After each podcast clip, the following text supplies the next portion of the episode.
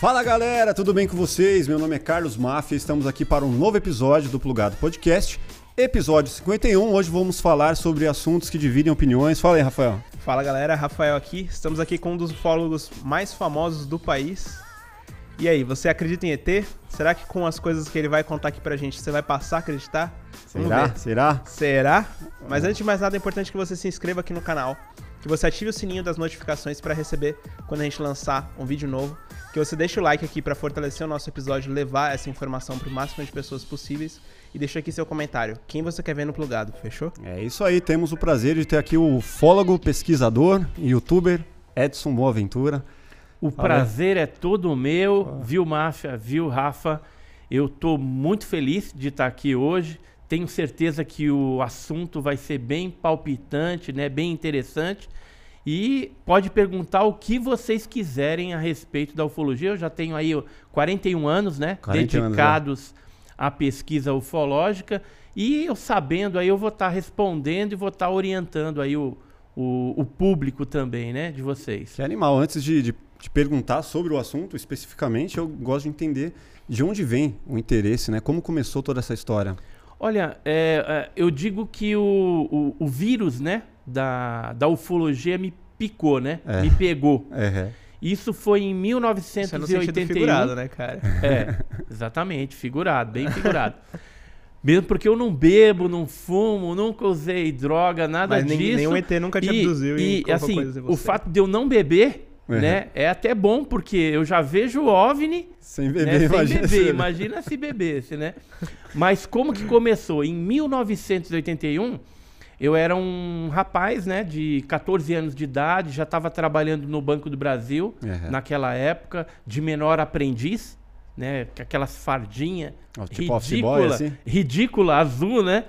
E sempre quando chegava o uniforme, eh, já não cabia mais, né? Porque a gente crescia bastante, Uhum. então ficava a calça eh, faltando um pedaço. Parecia que você ia eh, caçar siri, né? Uhum. Lá no mar. Mas, e o que, que aconteceu então em 81? Eu estava assistindo televisão, né? Era programa Silvio Santos, era um domingo, junto com meu irmão mais novo.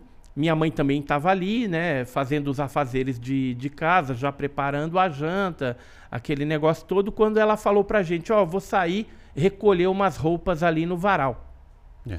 E nisso ela saiu, não demorou muito tempo, ela deu um grito lá fora, aí a gente saiu para acudir ela, pensando que era algum bicho, alguma coisa que tivesse é, assustado ela ali no quintal, sei lá o que poderia ser. Mas quando nós saímos na porta da edícula que nós morávamos, a gente olhou para cima, e meu irmão pequeno, tinha um objeto alaranjado gigantesco e esse objeto não fazia barulho e estava flutuando assim, né, andando e soltava por baixo dele objetos menores, circulares, vermelhos e pulsantes, né? Esses piscavam. Esse Já maiorzão o, o tinha- maiorzão não, ele tinha uma luminosidade contida dentro dele, né? Então você via aquele alaranjado, parecia um, um fogo, né? Uhum. Mas contido. Mas a, o tamanho? a luminosidade ela não expandia. O tamanho daquele negócio. Gigante, cara. Tipo, você diria quantos metros, assim?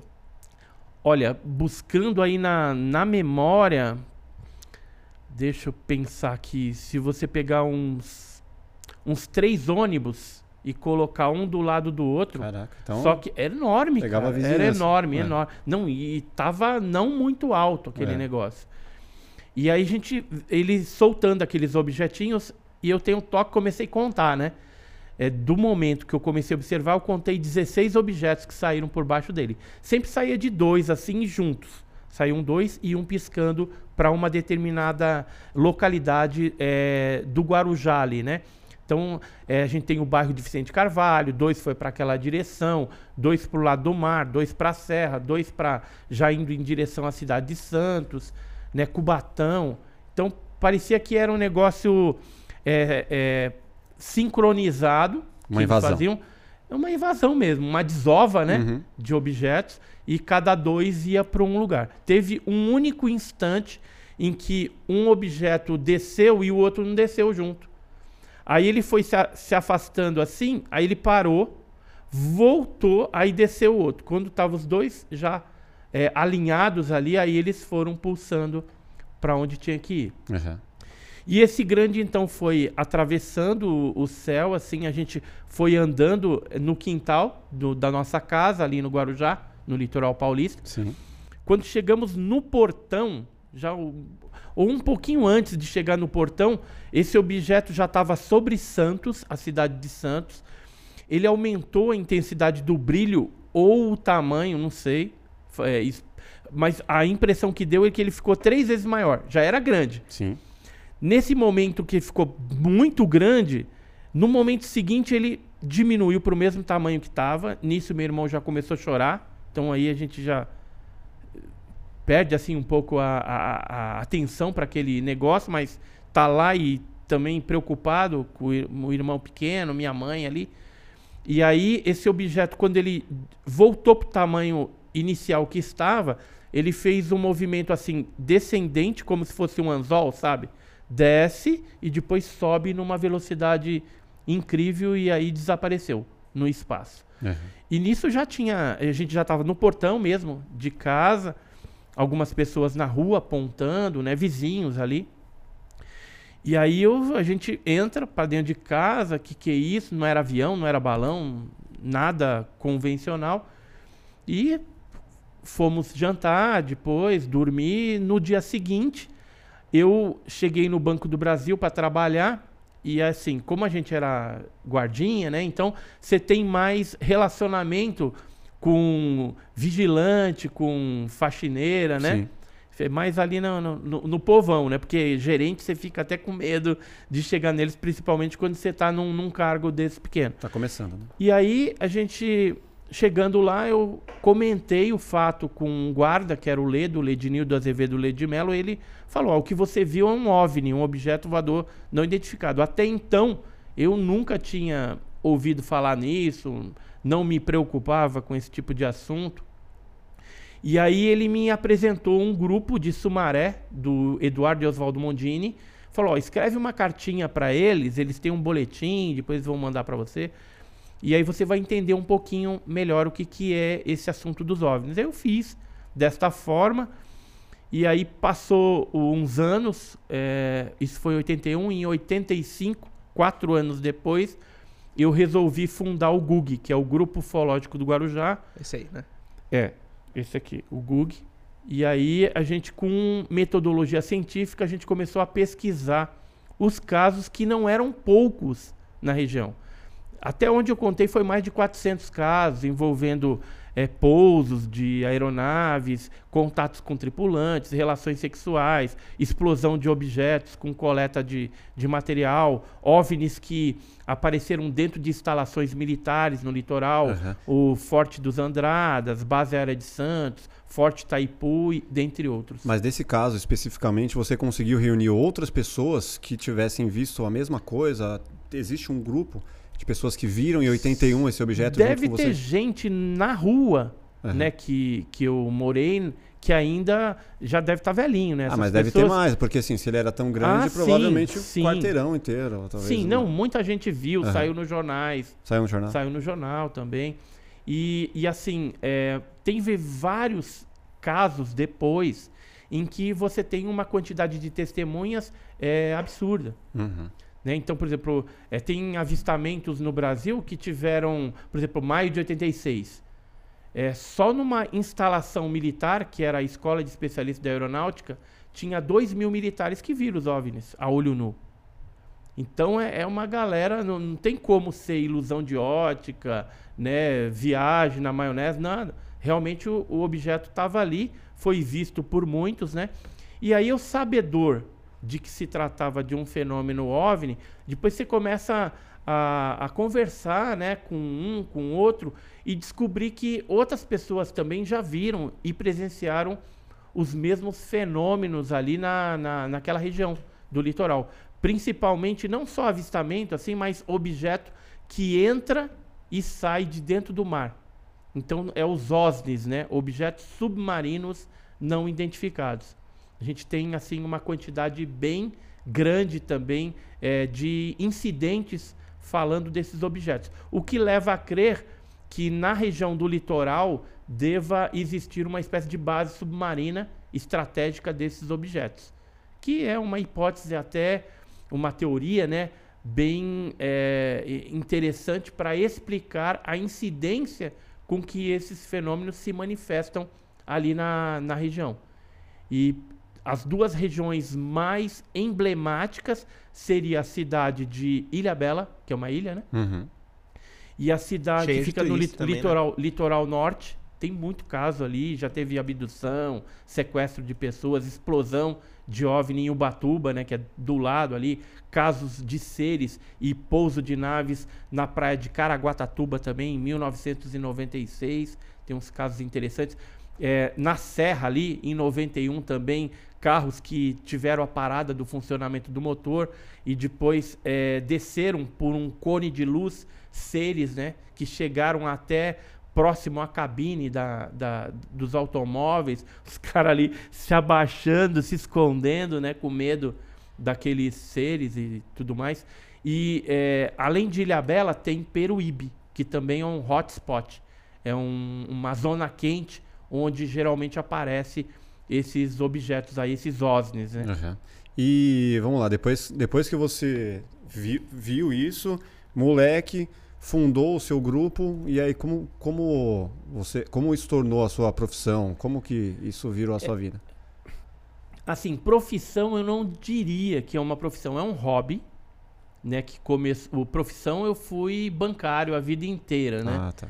Não era o que eu queria ser, eu queria ser arqueólogo, né? Tanto é que eu faço arqueologia de forma é, autodidata, gosto de ir em sítio arqueológico, esse tipo de coisa. Pesquiso OVNI também, mas faço arqueologia. E, e assim, é, o, a ufologia entrou como hobby Sim. num intuito, né, num, num objetivo de eu obter respostas para aquele fenômeno que me é, impactou em 1981. Uhum. É lógico que depois dessa época eu tive vários outros avistamentos. Eu poderia escrever um livro contando aí de 30 a 40 casos em que eu vi o fenômeno, vi seres, vi uma série de coisas. Fora o envolvimento com a pesquisa, né? Ufológica, realmente, que aí, esse daí eu fazia nas horas vagas, né? E o, no Banco do Brasil foi bom porque eh, eu estive ocupando cargos onde eu viajava muito pelo Brasil.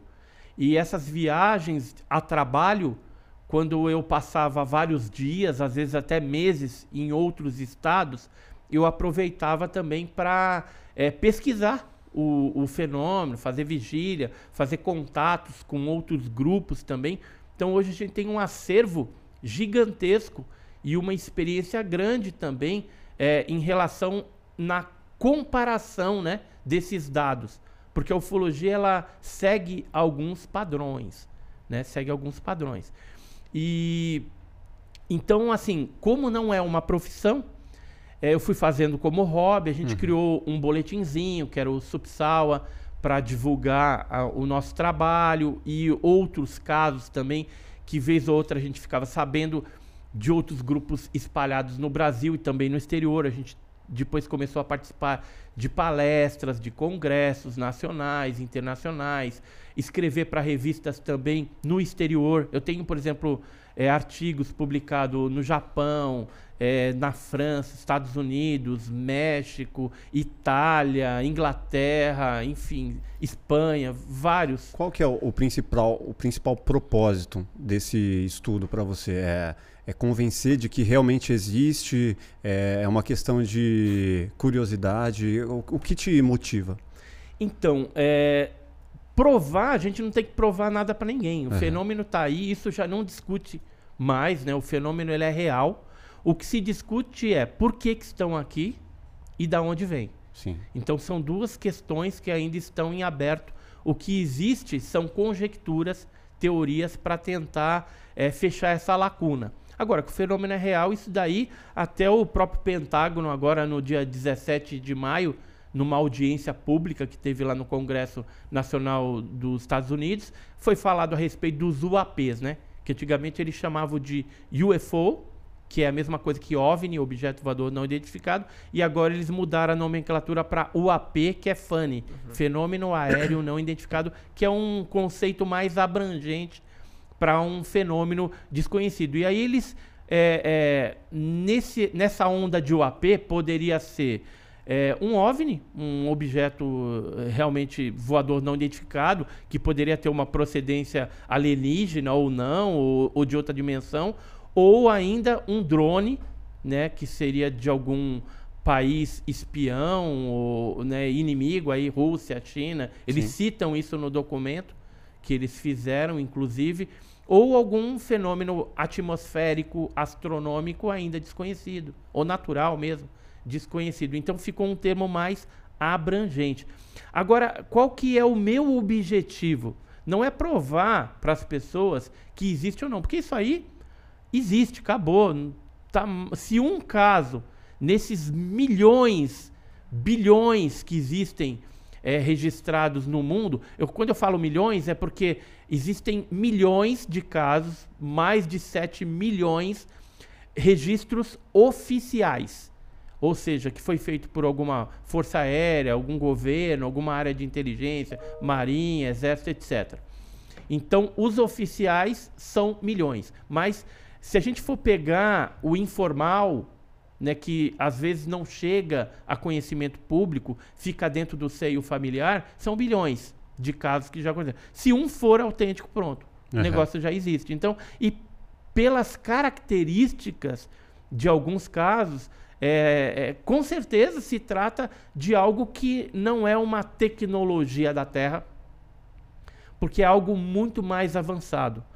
A tipologia dos seres também diverge muito de, de, de um ser humano, né, da espécie humana, né, ou, ou das espécies animais conhecidas. É lógico que ainda tem alguma coisa aí na floresta amazônica, em algum lugar para ser descoberto.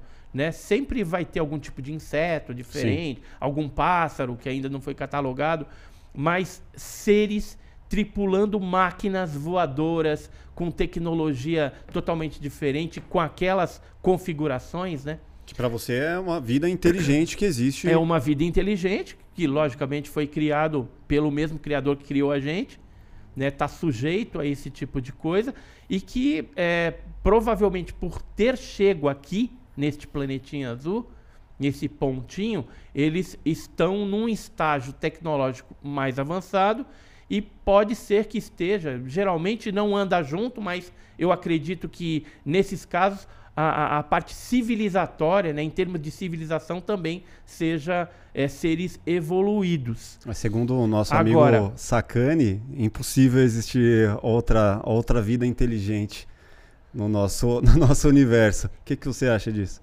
Eu acho que ele é um imbecil, entendeu? em falar alguma coisa desse tipo, como sendo um astrônomo. Qualquer astrônomo ou exobiólogo que se preze, ele tem que ter a mente aberta e não seriam investido bilhões de dólares em pesquisa de busca de vida é, extraterrestre se não houvesse a possibilidade de existir algo desse tipo.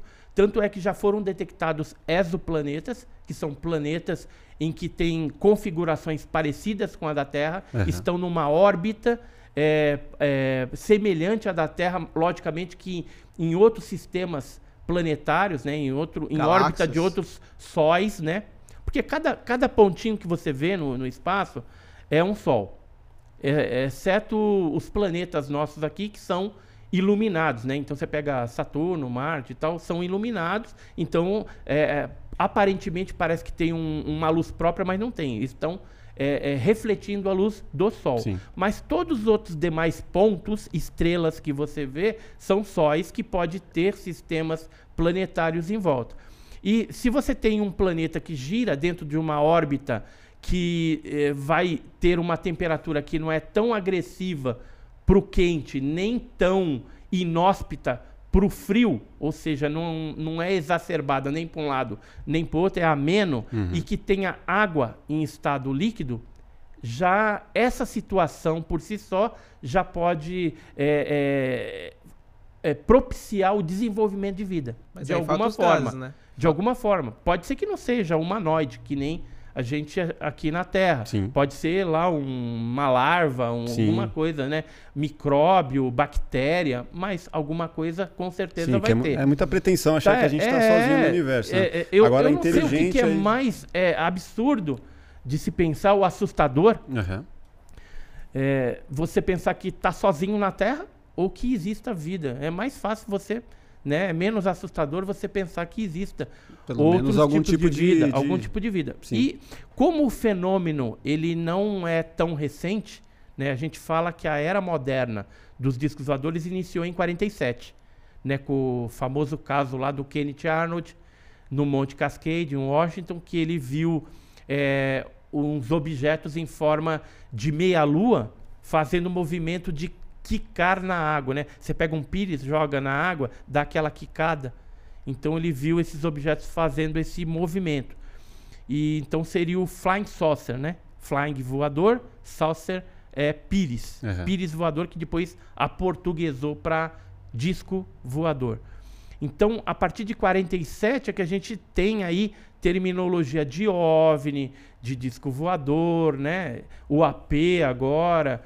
A aeronáutica mudou isso é, ao longo de muitos anos. Por exemplo, você pegar a aeronáutica brasileira, ela chamava esse fenômeno de MANI, que era movimento aéreo não identificado. Depois passou a chamar de OANI, objeto aéreo não identificado. Depois OVNI, disco voador. E agora, sabe como que eles chamam? É.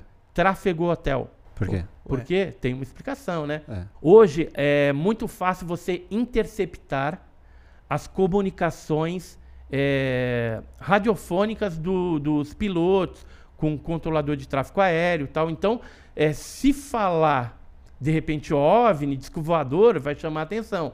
E alguém ele pode de repente gravar, vazar algum áudio. Agora, você escuta tráfego hotel, quem sabe o que é tráfego hotel? Aham.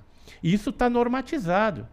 Né? Existe uma, uma- um normativo da aeronáutica chamado NOS da VIG 07 e que normatiza o termo OVNI para tráfego hotel atualmente. Né? Então você vê que é, isso é uma forma de acobertamento, Aham. também de, de Um código, né? do assunto, código. Né? Aham.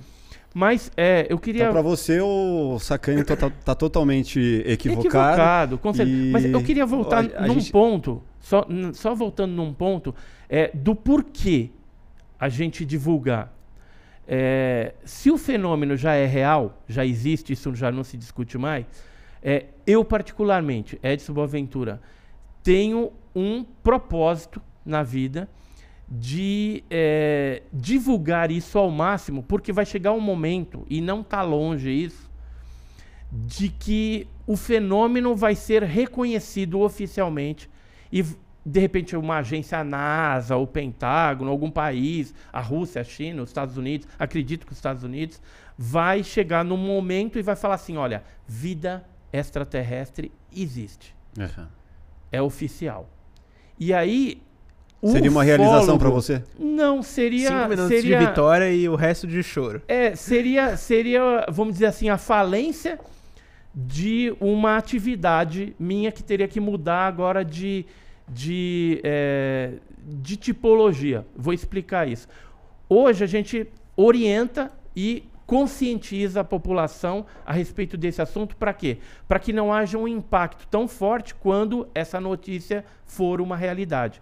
Porque certamente ela vai afetar religiões, crenças, uma série de coisas. Mas é, é, o fato da gente falar sobre OVNI e agora o assunto está em pauta, isso vai preparar a população para o momento seguinte que nós deixaremos de ser seres terrestres e seremos seres cósmicos. Porque a gente vai estar sintonizado e alinhado com outros seres cósmicos, do cosmos, né? E daqui a pouco vocês vão trazer aqui, né, no plugado podcast, um serzinho de outro planeta para estar entrevistando, ó, como é que é a parada lá, Pô, tal, legal. Com certeza. Entendeu? Vai chegar um momento que é isso. Então, é, é, o trabalho do ufólogo meu Sim. é essa conscientização e deixar um legado. Qual que é o legado? Eu quero fazer um museu ufológico com a parafernália toda que nós temos, né? Temos fragmento de OVNI, é, amostra de locais, cabelo de chupacabra, tem um monte de coisa lá interessante que seria é, colocado à mostra, disponibilizado para o público através de um museu. Não aqueles museu empoeirado. Queria fazer um negócio mais moderno, interativo, Legal. com o público, para que um grupo maior conheça a história da ufologia. Porque a partir do momento que algum desses órgãos de inteligência, militares, ou governo, ou NASA, é, divulgarem que a vida extraterrestre existe, pronto, acabou. O fólogo vai deixar de existir. Aquele cara que lutava contra os governos por conta do acobertamento, é, defendendo a sua bandeira de verdade da ufologia, é, isso vai deixar de Ah, existir. eu não acho que mas vai deixar de aí, existir. Ele vai virar uma pessoa reconhecida e pode ser Sim, que ele mas, tenha uma Mas outra... vai ser uma coisa normal. Que aí você vai ter É. seres andando no shopping, tomando cafezinho. Vai ser algo normal. Mas você se considera normal hoje? Eu me considero uma pessoa totalmente normal. Embora Não, não, estude. anormal, anormal. Não, anormal não. Então. Não, Então vai... não. Assim, mas a gente, para as pessoas, principalmente, por exemplo, quem viveu a década de 70, de 80, quem é, acreditava em OVNI era taxado de louco. Sim, é o peixe fora d'água, né? né? Era um peixe totalmente fora d'água. Só que nessa época já existiam projetos é, secretos ou militares para investigação Sim. desse fenômeno, como existe até os dias atuais. Sim. As áreas de inteligência estão preocupadas com esse tipo de coisa. Mas o que, que vai acontecer no momento seguinte, quando o ufólogo deixa de existir? Vai ter que existir, por exemplo, um exopolítico. O que, que é um exopolítico? Alguém que vai determinar qual será a política que esses seres, estando no nosso planeta agora e reconhecidos, Vão se submeter. é, vão se Uma submeter. Porque política senão, interplanetária. é, senão ele chega aqui, né? De repente tá aqui, já sai pegando um pedaço da mesa, Os comendo. caras são mal folgados, né, mano? entendeu? Ou, ou Chegou agora e lá. já cai na janelinha. né? Então, Não dá pra já quer assim. ir na janela. Não dá, né? Então tem que ter a exopolítica. Isso já está acontecendo. Aham. É, na questão da religião, por exemplo, eu não sei se vocês têm conhecimento, mas o, a NASA ela investiu 1 milhão e 100 mil dólares. Ele deu esse dinheiro para a Universidade de Princeton, lá nos Estados Unidos, para que um grupo é, é, abordasse alguns líderes religiosos, teólogos, né, de vários segmentos é, religiosos. Né? Então tinha líderes é, africanos, é, presbiteriano, né, os reverendos lá, tinha católicos, muçulmanos, budistas, para quê? É, tinha um questionário onde eles pegavam esses teólogos e submetiam eles, olha, se amanhã depois for divulgado que existe vida fora, como que será a atuação, qual será a reação dos eh, fiéis, né, da sua crença?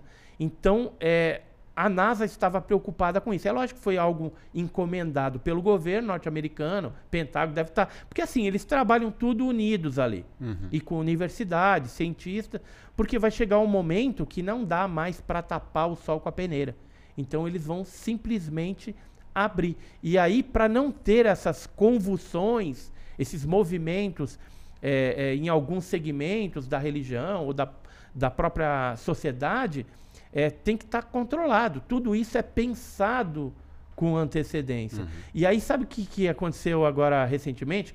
Uma chefe da NASA lá deu uma entrevista e ela falou, de repente deixou escapar assim que eh, a NASA reconheceria a vida extraterrestre né, em outros planetas em 2025. Ué, como que ela dá uma data, né, um ano, 2025? Ela foi contextualizada de que forma? Será que é um plano? Isso já faz parte de um plano? Depois, aí isso deu uma complicação para ela, ela voltou atrás na, na fala dela, dizendo que não é bem assim, pode ser daqui uns 10 anos, ou seja, só postergou um pouquinho para 2030, Uhum. né? Mas está perto aí, já, né? Daqui a pouco a gente chega em 2030, estamos em 2022. Eu acho que até essa questão do isolamento social ele atrapalhou um pouquinho Uhum. E o que a gente tem percebido é que o fenômeno ele é, teve uma intensificação, principalmente a partir do isolamento social. 2020 teve muitos casos no mundo todo. Brasil não é diferente. E agora, a partir de abril, final de abril deste ano, 2022, a gente teve uma enxurrada de casos acontecendo no Brasil e também no mundo. No Brasil, eu estou fazendo uma, uma listinha. olha os arquivos aí, galera. Eu estou fazendo uma listinha. Só, só, antes de você completar isso, é, o Sacani, ele está convidado a, a, vir aqui também falar sobre isso. Acho que ele que tem que fazer o convite. E, inclusive, pô. convidado a falar com você também sobre Opa, se o Sacani quiser vir aqui, venha que vai ser um prazer a gente conversar, ver aonde que existe um entrelaçamento entre astronomia, entre ufologia, e eu tenho muitas dúvidas que eu vejo você também em podcasts por aí, falando um monte de coisa, inclusive falando mal da ufologia. Eu queria saber qual que é a base da sua pesquisa, por exemplo, do caso Varginha, né, da noite oficial dos OVNIs, porque eu tenho contra-argumentos para colocar na mesa. E aí, com certeza, depois que você ouvir tudo isso, com certeza você vai mudar de opinião. Agora, se você conseguir me convencer também dentro das suas bases, se for uma base realmente confiável, eu estou disposto no ar, inclusive, a me reposicionar. Mas é, eu te desafio porque, assim, você conhece muito de astronomia, muita coisa que você fala, eu acredito também, mas tem muita coisa que você fala da ufologia que eu discordo completamente. E a gente pode aí, com certeza, colocando as cartas na mesa, aprender um pouquinho mais um com o outro. Legal. Perfeito. Vamos fazer esse embate aí. Sacane, cola aí com a gente. Cola. Mas vamos lá. E, e, então, é, eu fiz aqui uma tabelinha desde abril. Então, já está aqui beirando 50 casos.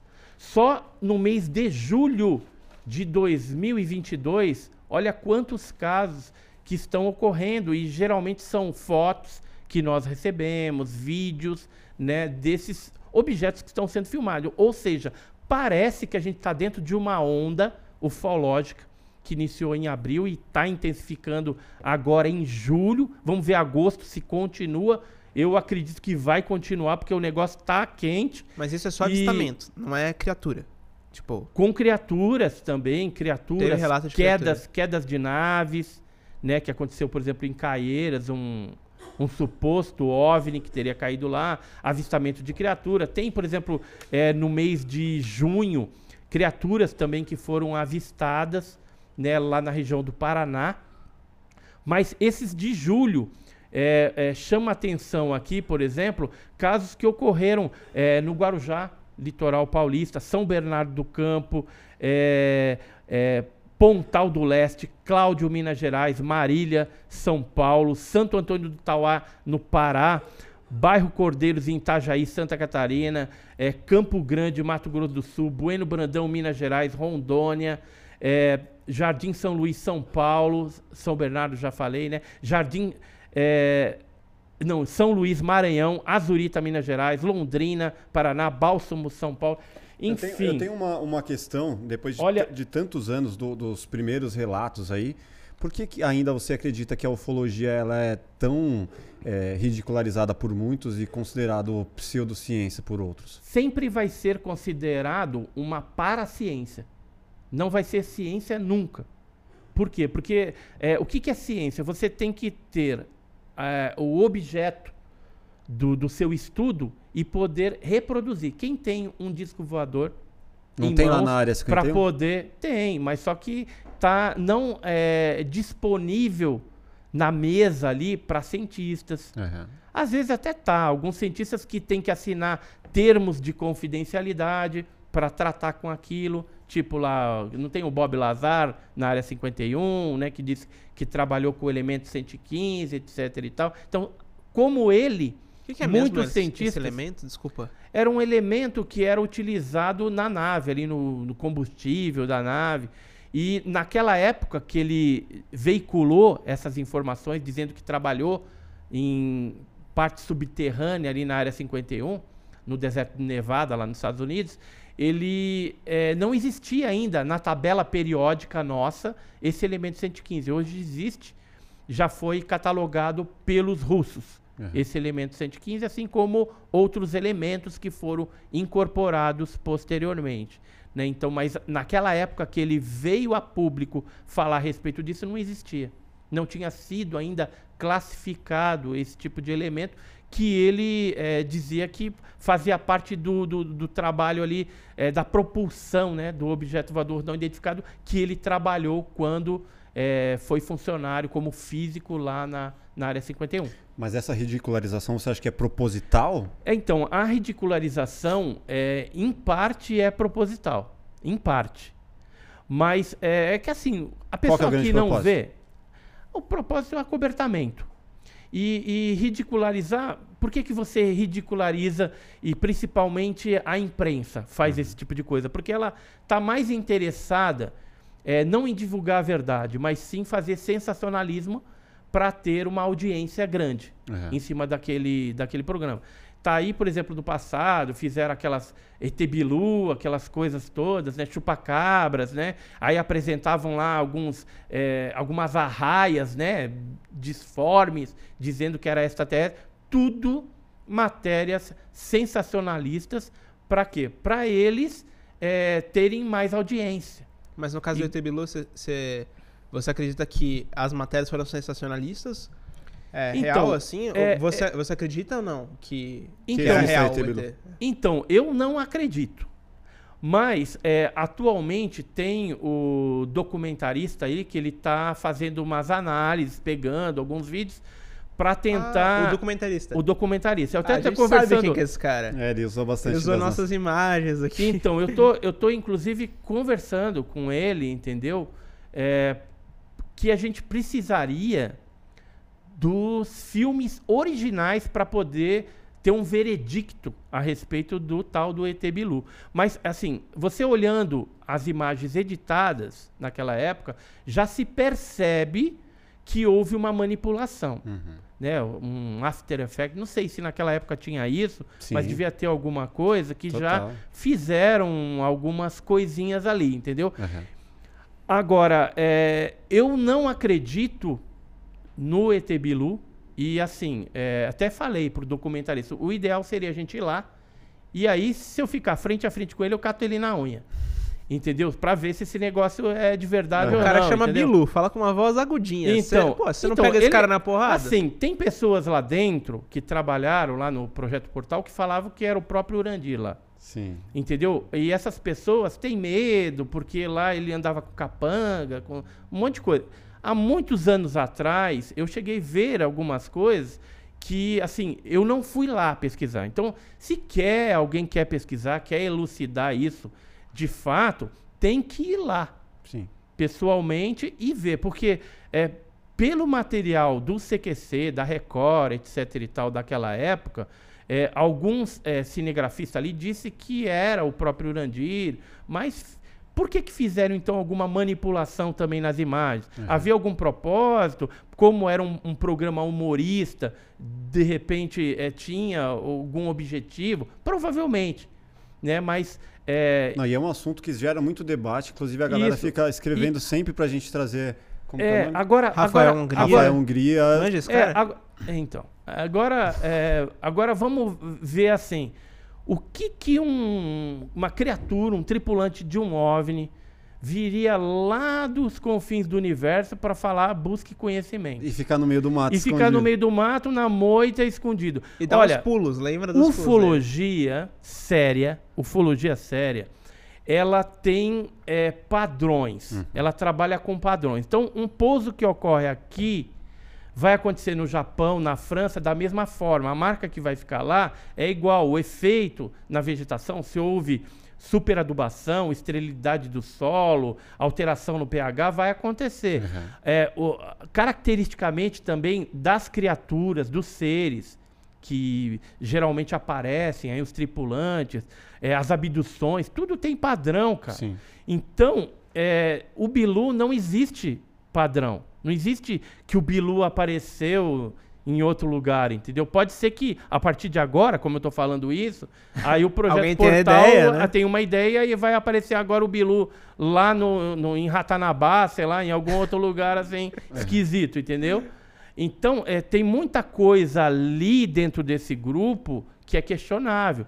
Assim como também, na época que foi feito o programa da TV Record e do CQC, também é questionável, porque a gente não sabe qual o objetivo Sim. daquele negócio. Então, para esclarecer isso de uma vez por todas, teria que se ter as imagens originais para fazer uma análise. E aí sim a gente chegaria a alguma conclusão a respeito daquilo.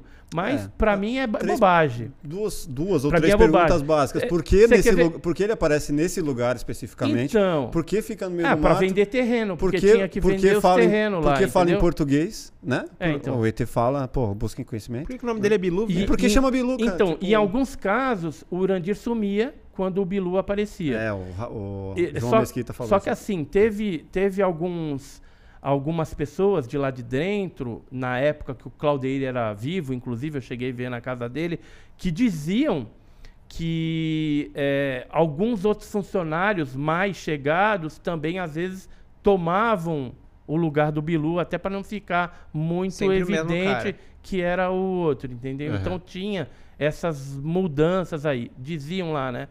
E para te mostrar que é padrão a ufologia. Por exemplo, esse vídeo, ó, Santo Antônio do Tauá, Pará, dia 20 de julho de 2022, um objeto foi filmado, eu peguei uns frames, o objeto às vezes ele fica parecendo uma espécie de eh, ferradura, né? Tá no YouTube também ferradura isso aí? luminosa.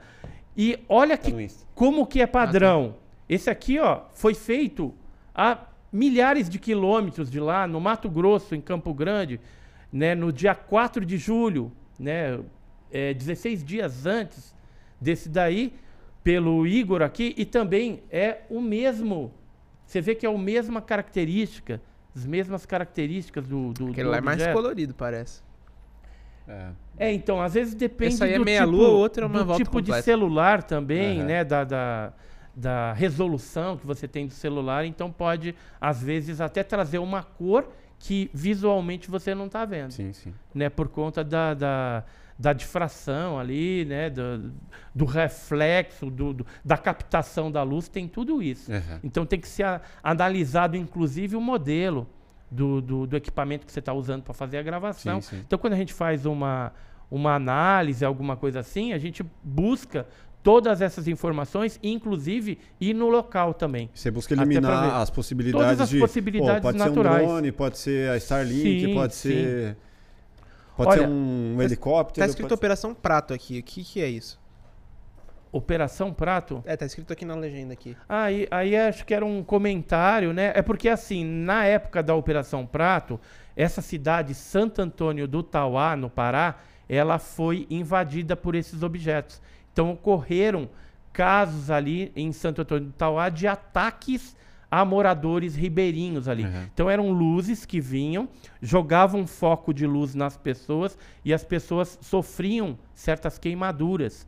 né? Eram retirados amostra de sangue, eh, material plasmático e ficava depois eh, umas marcas como se fossem agulhadas na, na, na pele da pessoa. Só para completar esse assunto, ET Bilu, então, na sua visão, impossível, não existe isso. não, não é que é impossível, né? Eu acho muito pouco provável. Aham. né? Mas é para saber isso daí teria que ter realmente filmes originais, né? É, para tirar, Tirar a- conclusões. a, prova dos nove, Aham. né? Em cima e aí Mas você não tem vontade de ir alguma lá? coisa. Tipo, Oi? você E não você tem não- vontade de ir lá? Não. Olha, nenhuma é perder tempo, mas é, se quiser que eu vou lá, eu vou, entendeu? Tem uma galera é, do grupo nosso, né, que acompanha lá no canal Enigmas e Mistérios, que até falou, ah, vai lá, tal, não sei Ah, o quê. seria legal. Pode ser até que eu, que eu Aham. vá com o documentarista é, pra gente ver esse negócio aí de perto. É. Se o ET Bilu tiver lá, eu cato ele na unha. Entendeu? se não for- tenho, não tenho Se medo for dele. com capangas, isso não te dá um certo medo, assim? É, eu vou com os meus capanga também, né? Aí a gente... Porra, aí o negócio vai ficar feio, Aí né? a gente- não, os capanga que eu tô falando, não, assim, vamos na boa, né? É. Se for verdade, ele não tem nada a esconder, não é verdade? É. Então não teria problema nenhum. Agora, se a pessoa está escondendo alguma coisa, aí aí já a coisa muda de figura, né? É lógico que o ET Bilu, naquela época, foi para vender terreno ali no, no- na questão do, do projeto portal, atrair pessoas. Aí teve uns lances de laser também, que antigamente tinha aquelas canetinhas laser. Sim. Então falava que aquilo era sonda. Aí teve gente que foi pra lá com canetinha também. Ah, Aí é, depois falaram que era de um determinado ufólogo, mas na verdade os dois lados usaram aquele negócio lá para ludibriar a mentalidade das pessoas, né? As pessoas mais crédulas Sim. acreditam, né? Mais Vê lá humildes, uma né? coisa mais humilde. Hoje não, né? Hoje um laser, todo mundo sabe o que é um laser. Sim. Então tem que se mudar é, e se adaptar, né? Às modernidades aí. Sim, tem que comprar um drone mais é, potente, Tanto é né? que, assim, vamos ver, né? Se o ET Bilu apresentar daquela forma que ele se apresentava no CQC lá na TV Record, é com certeza um negócio bem arcaico, mas vamos ver, né? Aham. Vamos ver se é daquele jeito ainda, né? Porque. É, ou se mudou alguma coisa, né? Se já evoluiu tecnologicamente. Olha, da Operação Prato, eu estava falando das pessoas atacadas. Isso aqui é a Aurora Fernandes, uma dessas pessoas que foram atacadas, e as incisões que ficavam eram desse tipo aí. Né? Então, é, era extraído algum tipo de, de sangue né? dessas pessoas. E olha só, isso aqui são. Tá escrito confidencial aqui, mas. Não, Como é que é? Não, Já não é isso aí, mais, isso aí é é só Ah, um. sim. Aqui são alguns objetos luminosos que foram fotografados naquela época, na década de 70, pelo primeiro Comar, primeiro Comando Aéreo do Pará, Aham. que era um- uma equipe né, que foi destacada para pesquisar esse fenômeno, chefiada pelo coronel Irangê Holanda, capitão na época, depois virou coronel, e o capitão Irangê Holanda, junto com o sargento, que era o sargento Flávio Costa, faziam todos os eh, registros cinefotográficos, tiravam foto das testemunhas, ia nos locais onde pousava também. Isso aqui é a fazenda de Jeju, isso aí é material da aeronáutica. Só uma Né, coisa. que- é- Essa, essa Aurora, que é a pessoa dessa imagem aqui, ó. Hum. Por acaso ela tá viva ainda? Olha, eu, eu não sei se está viva, mas tem algumas pessoas que foram atacadas que ainda estão. Tem algumas que sofreram esse tipo de, de ataques e que ainda estão vivas. Algumas já morreram. Mas eu não sei alguém se a foi lá- Aurora. Você foi lá? algum- Estive lá e, e conversei, inclusive, com pessoas da época e pessoas que foram atacadas posteriormente. Quando eu tive lá foi 2002. Tinha uma, uma eh, moça junto com a filha dela, de 10 anos, que tinha sido atacada, isso em 2002. Ela tinha acabado de ser atacada, estava com as marcas ainda. Ainda me mostrou as marcas e um, uma marca no solo do lado de uma cerca de arame farpado, onde o objeto, uma sonda, tinha pousado e chegou a queimar o capim assim em volta. Tava ela e uma, uma prima dela lá. E aí elas estavam ali conversando, de repente veio esse objeto, pousou. E aí no dia seguinte viram aquela marca queimada ali no chão, né? Aham. E ela tinha essas marcas, ela e a filhinha de 10 anos. E a gente entrevistou naquela época. Não só é, é, casos ocorreram na década de 70, mas passado é, al- alguns anos, em 95, se não me falha a memória. Deixa eu ver se é isso Quais são aqui os mesmo. três casos mais famosos da ufologia no, no Brasil? Assim, é, é o ET de Varginha, Aqui mais uma foto da Operação Prato. É o ET de Varginha, Noite Oficial dos OVNIs. Chupacabra? É, é, não, aí seria ET de Varginha, Noite Oficial e a Operação Prato. Mais Olha, que o ET Bilu? Ó, isso aqui é um, um documento mais do que o ET Bilu. É. Mais. Ó, esse daqui é um, um documento de 95. Na parte de baixo aí você vê um documento da polícia e fala a respeito a um exame de corpo de delito também, da Estônia, uma jovem de 22 anos, que chegou a ser atacada por um, um objeto voador não identificado. Isso depois daquela onda da Operação Prato lá. Então o fenômeno sempre continuou ocorrendo, não tão forte como foi na década de 70, mas continuou ocorrendo. E ali embaixo, ó, na, naquele outro documento, viu, Rafael? É, lê aí o instrumento do crime, o que, que o delegado Cadê? Pedro Barbosa. Lá embaixo, lá embaixo. Aí, ó, tem aí instrumento do crime, mais ou menos no meio aí do. Olha lá, aí mesmo. Instrumento do crime. Raios emitidos possivelmente por objetos desconhecidos. É objetos. É, tá. Objeto desconhecidos, mas ok, isso é um documento oficial. Em forma de disco voador. Luzes transparentes de diversas cores. O, o próprio delegado ele falou que era um disco voador, Aham. né? Porque provavelmente o objeto ele tinha aquele formato característico de disco. E isso foi em 95. É, os casos parecidos com a Operação Prato, que ocorreram mais recentemente, eles foram investigados pela FUNAI, Fundação Nacional do Índio. Aham. É, teve alguns casos que ocorreram em 2013, 2014, 2015, 2016, 2017. Eles pediram, inclusive, a uma tribo no Acre chamado Achaninca. Eles pediram a ajuda do Exército e da Polícia Federal para tentar identificar o que, que eram aqueles fenômenos que às vezes é, projetavam focos de uns raios, né? E aquelas descargas elétricas atingiam os indígenas e eles sofriam né, aquele tipo de, de descarga elétrica que às vezes tinham que ser é, internados em hospital para se recuperar. É, teve até uma índia que chegou a fugir dessas luzes, caiu na escada e, e sofreu um aborto. né? Então, eles estavam, é, naquela época, muito assustados com a insistência desses fenômenos. Teve até um indígena que ele chegou a descarregar, acho que foram 18 tiros em cima do, do objeto voador não identificado. Isso existe, inclusive, é, documentação oficial da FUNAI falando né, a respeito disso. É, nessa revista aqui, na OVNI Pesquisa, na número 13, a gente fez uma matéria e tem alguns desses é, documentos. Tá? Inclusive, o, o Paulo Baraqui Werner pediu para entregar um- uma, uma edição para cada um de vocês. Viu, Ó, Máfia? que Olha que legal.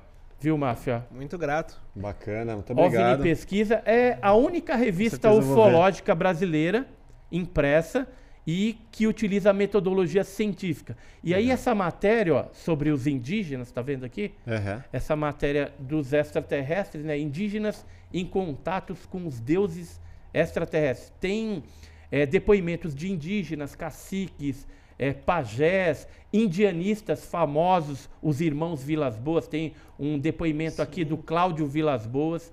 E esses documentos da FUNAI aqui, a gente estampa um deles, onde fala a respeito desses ataques. Então, Mas os assim, irmãos Vilas Boas, eles tiveram contato com o ET, é isso? eles viram é, naves. Agora, tem indígenas que chegaram a ver até seres. Por exemplo, no Alto Xingu, tem um depoimento de uma tribo, várias pessoas viram ali um objeto é, em forma de disco com janelinhas é, pairar sobre a oca, né, a casa do indígena mais idoso da tribo. Então era o, era o indígena mais, mais velho de idade ali. O objeto parou em cima, ficou ali pairado, os indígenas olhando aquele negócio e de repente apareceram nas janelinhas três seres, sendo que dois seres ficavam atrás, como se tivesse na retaguarda, e um ser na frente acenou para toda a tribo. Aí a tribo deu uma acenada, depois de um tempo o objeto pegou e foi embora. Qual é a forma Quando- física que essa galera é, é, relata E- que, então, que eles têm? esses seres eram o tipo Grey, que o Grey ele corresponde a 80% dos casos. Eu acho que eu tenho uma, Uma foto do que uma seria foto tipo do que que seria o Grey, pra gente ter uma ideia. É uma boa. Aqui, ó. O Grey geralmente é os baixinhos, cabeçudos, de O olho clássico. preto. É. Esse é o clássico Grey. O de Varginha não é assim. Oi? O de Varginha não é nessa pegada. Não, o de Ele é Varginha, olho ele tá dentro de uma tipologia de 5%. Ó, aqui o Grey também, Aham. geralmente é esse. Esse é 80% dos casos. 15% dos casos são seres parecidos com o ser humano Aham. e 5% é que nem o ET de Varginha, né, aquela criatura que apareceu em Varginha, é, seres com o corpo coberto de pelos, robóticos, seres energéticos que parecem um fantasma, né, um- uma coisa meia é, é, é, translúcida às vezes, E quanto- holograma. E, e- e quantos por cento diz que parece um humano mesmo? Que, 15%. que parece exatamente igual a um humano? 15%. E já foi visto dentro de naves os baixinhos junto com esses que são parecidos com seres humanos, Mas trabalhando em conjunto. Mas assim, é, fazer um paralelo com o cinema. Sei lá, o MIB, por exemplo. Coloca lá que pô, aquele, aquele, aquela pessoa ali é um extraterrestre na forma de humano. Existe relatos de que. São Assim, reptilianos, né? Não, isso daí é tudo é, história da carochinha. Né? Até aquele lá do vídeo do Obama. Aquilo ali Do é do manipulação, manipulação, né? De câmera digital. Defeito, às vezes, que acontece mesmo. Agora, pensa comigo, você acha que algum ser, sabendo é, que o ser humano é extremamente bélico e agressivo, iria entrar dentro de um corpo de um ser humano? Pode até que pode ser que aconteça, né? A gente não pode descartar a hipótese, mas partir do momento que se descobrisse que aquela pessoa é um, um ET ali incorporado no corpo, com certeza iriam catar essa pessoa e rasgar ela de cima a baixo para ver como é que é, o que que tem, o que que não tem. Então, Mas os Esses ufólogos então seres- descartam um, po- um pouco essa possibilidade. então, tem uns que acreditam, é, um- Aham. é uma questão de crença e Aham. não de pesquisa científica, né? Porque cientificamente isso não tem como se provar. Sim. né, reptiliano, raça, espécie, isso é tolice falar nisso. Se você falar isso para um cientista, ele vai falar assim, você é burro. Por quê? Espécie, para você existir uma, uma espécie, você teria que ir num determinado planeta e aí ser um órgão reconhecido, uma NASA, Sim. alguém, cientistas, uma confederação ali da Terra com né, Algo sério, trabalhando né? algum sé- algo sério. Aí eles vão lá e identificam, olha, essa aqui é a espécie tal, tal, tal, e aí vem fala, isso aqui é espécie reptiliano, arturiano, sei lá, que, que vão inventar aí. Tudo que se fala por aí é tolice, isso não existe. O que existe são tipologias, seres que têm característica de réptil, isso tem. Entendeu? Isso existe na casuística. É, Crocodilo. é, seres que parecem é, criaturas antropomorfas, por exemplo, que, que é isso? com cara de, de algum bicho que a gente conhece, mas com corpo de gente. Então, por exemplo, um cara de gato e com corpo de ser humano, com dois braços e duas Tipo pernas. Minotauro da vida. Tipo Minotauro, alguma coisa assim. Pode ser que até essas lendas antigas, elas foram baseadas em alguma coisa que foi observada por alguém naquela época e que aí depois acabou virando mito, né? Virando lenda tal. Quer ver uma coisa interessante? Eu, eu não acreditava, é, não que eu não acreditava, eu achava meio eh, difícil crer numa criatura antropomórfica. Tipo cara de gato e corpo de gente. Por que, que eu falo isso? É, eu escrevi esse livro aqui, Alienígenas no Passado do Brasil, são casos envolvendo tripulantes antes da era moderna dos discos voadores, antes de 47. Um dos casos que eu coloquei nesse livro, depois de muito relutar, foi um caso que a gente coletou no Guarujá em 1987, mas o caso, a gente entrevistou o senhor Antônio Silveira Bezerra e ele vi- experienciou uma, uma situação no primeiro semestre de 1946, antes da era moderna dos discos voadores. O que, que ele viu na Praia das Pitangueiras, no Guarujá, que é uma praia super turística, né? Sim. É, naquela época, ele conta aqui, eu tinha 28 anos de idade, era muito moço e ativo. Lembro que foi no mês antes da proibição do jogo dos cassinos. É, então foi por volta das 6 horas da tarde, eu vi nas cercanias do Hotel La Plage, na Pitangueiras, hoje nem existe mais esse hotel lá, é, uma cena estarrecedora. Dois seres altos e brancos, de cerca de 2,10 metros de altura, orelha pontiaguda, olhos pretos e feições parecendo com a dos gatos. Ou seja, o rosto parecia de felino, né, de um gato. Fiquei muito assustado, intrigado com aquela visão e além da aparência horrível, percebi que tinham apenas três dedos nas mãos. E aí ele fez um desenho, deu pra gente aqui o desenho, né? E tinha a nave também. No dia seguinte ele fala que viu um- uma marca Aham. no local, contou pros parentes, aquela coisa toda. Até aí, o que, que eu fiz com esse caso, né, de 46? Coloquei na prateleira, guardei, porque era uma coisa muito bizarra, Sim. muito estranha. Mas é, o tempo foi passando e eu perguntei, é, porque eu fiquei sabendo de um caso que tinha ocorrido em Itajubá, Minas Gerais, em 1967. E aí, com base nesse caso, eu falei, nossa, é um ser com cara de gato. E aí como é que pode? Esse senhor, o Antônio, não conhece essas testemunhas de Itajubá, Minas Gerais, e também está distante esses casos no tempo, né? No tempo e no espaço também, né? Uhum. Porque um foi em Minas, outro foi no litoral de São Paulo. E aí eu perguntei para vários ufólogos no Brasil, que naquela época a gente tinha um, um- um contato assim bem próximo, trocava figurinhas, né? Pra gente entender melhor. E por isso que é um padrão. E aí eu comecei a receber informações. Aí teve um caso em Poranga, em 1996, com a mesma tipologia. Um caso na Argentina, em Santa Isabel, em 1972. Dois casos em 1990 nos Estados Unidos.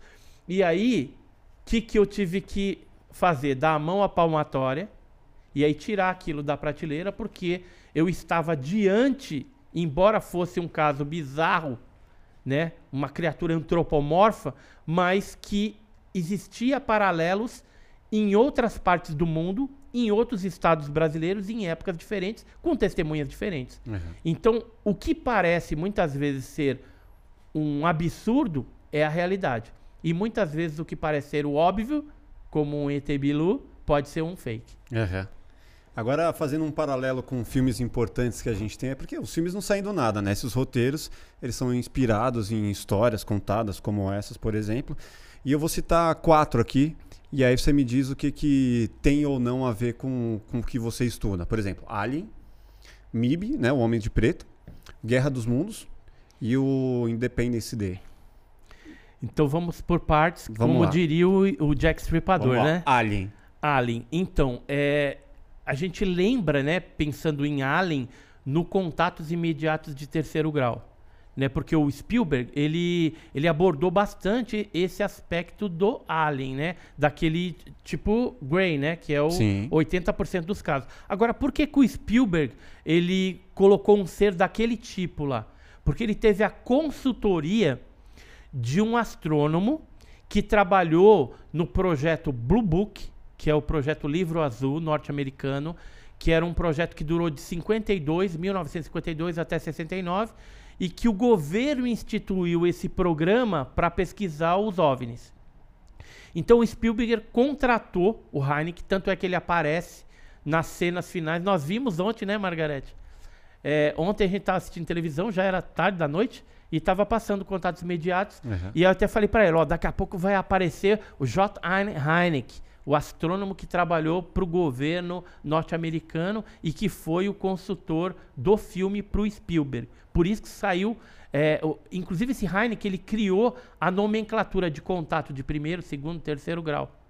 Depois aí foi ampliado para quarto, Aham. quinto e hoje vai até sétimo, oitavo, sei lá. Mas o basicão foi ele que criou essa nomenclatura da classificação dos casos, né? Então, primeiro grau, avistamento simples, segundo grau com marca na testemunha, pouso com evidência física, é, é, interferência é, eletromagnética em aparelhos eletroeletrônicos Sim. também, televisão, rádio é, motores elétricos de carros também parando, dando blackout. E o terceiro grau, quando tem o envolvimento na cena da criatura, do tripulante. Então, Alien me lembra esse, esse contato imediato terceiro grau e também o Alien. é, é, oitavo, né? oitavo passageiro, aquela coisa toda que já mostra um, um ser predador, que é algo que o ser humano ele tem bastante medo, né? É, o, o ser humano tem medo de uma invasão. E os governos também. Tanto é que eles já criaram algumas frotas inte- em- é, estelares aí, né, espaciais. O próprio Trump criou esse tipo de coisa. E na Inglaterra tem o SAS, o SAS, que é uma equipe treinada para atuar no caso de uma invasão alienígena. Isso existe, cara. Existe, cara, existe. A gente, na revista OVNI Pesquisa, a gente chegou a fazer, inclusive, uma matéria Oficial nas mesmo. primeiras, oficial, sobre essa equipe. Se você procurar na internet, SAS, SAS, você vai ver lá que é uma elite é, treinada para atuar no caso de uma invasão alienígena e também no caso de terrorismo, né? Esses casos mais é, é, problemáticos, Sim. né? Mais punk, né? E aí esses caras têm inclusive uma arma de espuma que ele atira na, na, na, na ameaça e aí aquela espuma ela, ela fica dura e a pessoa não chega a levar a morte a criatura porque eles querem capturar vivo, Tipo aquela mas cena ela dos fica incríveis, que ela ele vai fica e... travada ali dentro da, da, da espuma, entendeu? Uhum. Porque aquilo dá uma congelada e então assim o Alien ele também é algo que é preocupante. E aí vamos pular já pro Independence Day, Vamos, que, que tem uma relação. que tem uma relação com o Alien mesmo. de invasão. Aham. É, há um- o- isso pode vir a acontecer? Pode. Tanto é que existem essas equipes já sendo treinadas. Né? Porque no caso de uma invasão, que eh, não é só uma, um, um grupo de seres que hoje estão atuando aqui no meio da gente. Não, uma Esse- frota. Esse- algo... Esses baixinhos, eles fazem abdução, implante, colocam implante, é, fazem experiências com o ser humano. Logicamente, tudo isso aí tem um propósito que eles sabem e provavelmente os maiores beneficiados são eles, não a raça humana. Sim. É um propósito de conhecimento de área, talvez? Ou de- não, ou de repente eles necessitam de alguma coisa que nós temos e eles não vão falar pra gente qual é o real objetivo, Aham, porque talvez a gente possa interromper esse processo. aham. de predação, que é, um- é uma forma de predação. Porque abdução, o que, que significa abdução? Que vem lá do abduction em inglês. É um sequestro com violência, com violência e sem consentimento da, da pessoa que está sendo abduzida, do abduzido.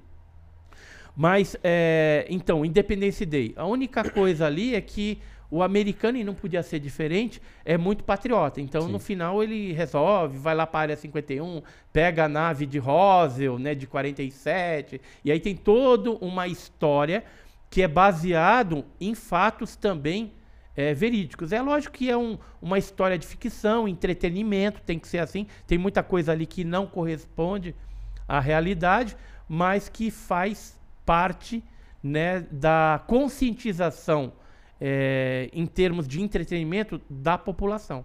Porque aquilo vai incutindo Sim. dentro da mente, vai entrando. O, o- por exemplo, vamos supor que tenha uma no futuro uma predação, vem algum ser aí de algum outro lugar que eles acabem trazendo um vírus ou alguma coisa que seja é, extremamente nociva para a raça humana e possa levar ela à morte. Como aconteceu, por exemplo, no início da colonização do Brasil, vindo lá os portugueses, né? as doenças nas tribos indígenas, né? Mas você está falando de um possível ataque a nível mundial. A nível mundial, vindo para cá, porque assim, vai Propo- chegar Propondo o fim do mundo, então. É, porque vai acontecer o seguinte: chega uma hora, o sol de um determinado lugar vira uma anã branca. Então ele expande. Isso aí o Sakani Já falou. entende, já deve ter falado. Então ele vai engolir alguns planetas ali. Isso vai acontecer com o nosso Sol, mas eu não vou estar aqui mais para ver isso Sim, sim. Aham. né? Mas um dia vai acontecer. E aí a raça humana tem que estar preparada para sair daqui e procurar uma outra casa. Que o planeta Terra é apenas uma casa temporária. A gente está passando aqui. É um, você alugou aqui o, o espaço, só que esse espaço vai acabar. Sim. Porque o Sol vai, vai comer tudo aqui, vai, vai queimar tudo. Isso Então se a a gente não acabar com a. Terra antes, né? É, se a gente não acabar com as bombas nucleares Autodestruição. e da- autodestruição, Que né? essa é a Porque tendência. tem essa tendência aí Aham. também. Acho que por isso que eles também não se aproximam muito, porque eles já veem que o ser humano é muito bélico Sim. e é malévolo, né, nessa, nesse, aspecto, nesse aspecto. A gente tem que evoluir muito, né, para chegar talvez num estágio em que seja esse estágio que eles e não interfere muito. Uhum. Ou não interfere muito porque eles estão se beneficiando e não querem que a gente saiba, ou é algum acordo aí que já deve ter de exopolítica, né? Maior aí. Vai que, saber que é o que- o que, que é. cara? É o que ele explicou, a política É a internacional política interplanetária. interplanetária, É. cósmica, Mas né? você acha que já existe algum representante disso na Terra? Já tem ser grupos é, pensando e criando normativos para esse momento que vai acontecer. É uma, sem sombra uma, de dúvida. Uma diplomacia É uma diplomacia intergaláctica. universal. É. E quem que é essa pessoa que tá na cabeça Tem, disso hoje na tem Terra? vários. é, se você entrar na internet, você vai ver que tem até grupos de WhatsApp, grupos é, no próprio Facebook de exopolítica na Inglaterra, exopolítica em Portugal, exopolítica nos Estados Unidos. E está sendo criado vários grupos de E exopolítica. qual é o pré-requisito pra uma pessoa ser um líder dessa exopolítica? Tipo, pô, tem que ter passado por alguma parte do Olha- governo determinada. Olha, eu, eu acho que eu me enquadraria, né? Não sei se é pretensão da minha parte, mas depois que acabar esse negócio de ufólogo, não vai ter mais esse termo, eu enquadraria como uma pessoa que faria esse intercâmbio. Então você acha que você é uma pessoa capacitada pra trocar ideia com Eu ET, acho pelo diplomacia? conhecimento que a gente tem, né, da, da, da atuação deles. e tudo. É logicamente poderia, tem muita então. coisa que a gente vai ter que se adaptar. E Então, eu com- entendo consentimento que eu você- seria uma pessoa bem adaptável para esse novo cargo, né? Com consentimento, você toparia então uma abdução. Não, então, como a gente já viu várias coisas, já vi seres, e assim, é, tem gente que diz que parece que a gente atrai, né? Aham. Esse tipo de coisa. Eu estive recentemente, é, fui para Cananéia, no Sim, litoral Já foi. no litoral de, de São Paulo. A gente É. foi, na verdade, lá para uma igreja que tem, eh, tem uma igreja que eu congrego aqui e tem uma filial lá. E a gente foi para lá, o pastor ia pregar, eu também preguei na, na quinta-feira e depois a gente foi descansar no Pontal do Leste. Pontal do Leste é próximo ali, é Cananéia também, mas Ilha do Cardoso é uma ilha. aham. Pra chegar lá é um trampo. Ou você vai duas horas e pouco de barco, ou pega um pedaço de terra e depois pega um outro barco para chegar no local. Tem umas 16 famílias que moram na ilha de pescadores. E um monte de casos ali que a gente ficou sabendo, né? De pessoas que viram, né? Esses objetos, etc e tal. E a gente ali de boa, é, no primeiro dia que a gente chegou, ficamos no chalé pé, da, pé na areia, da Cris lá. E eu perguntei pra Cris se ela já tinha visto, tá? Falou, ah, eu nunca vi nada. Eu tô 20 anos aqui, nunca vi nada.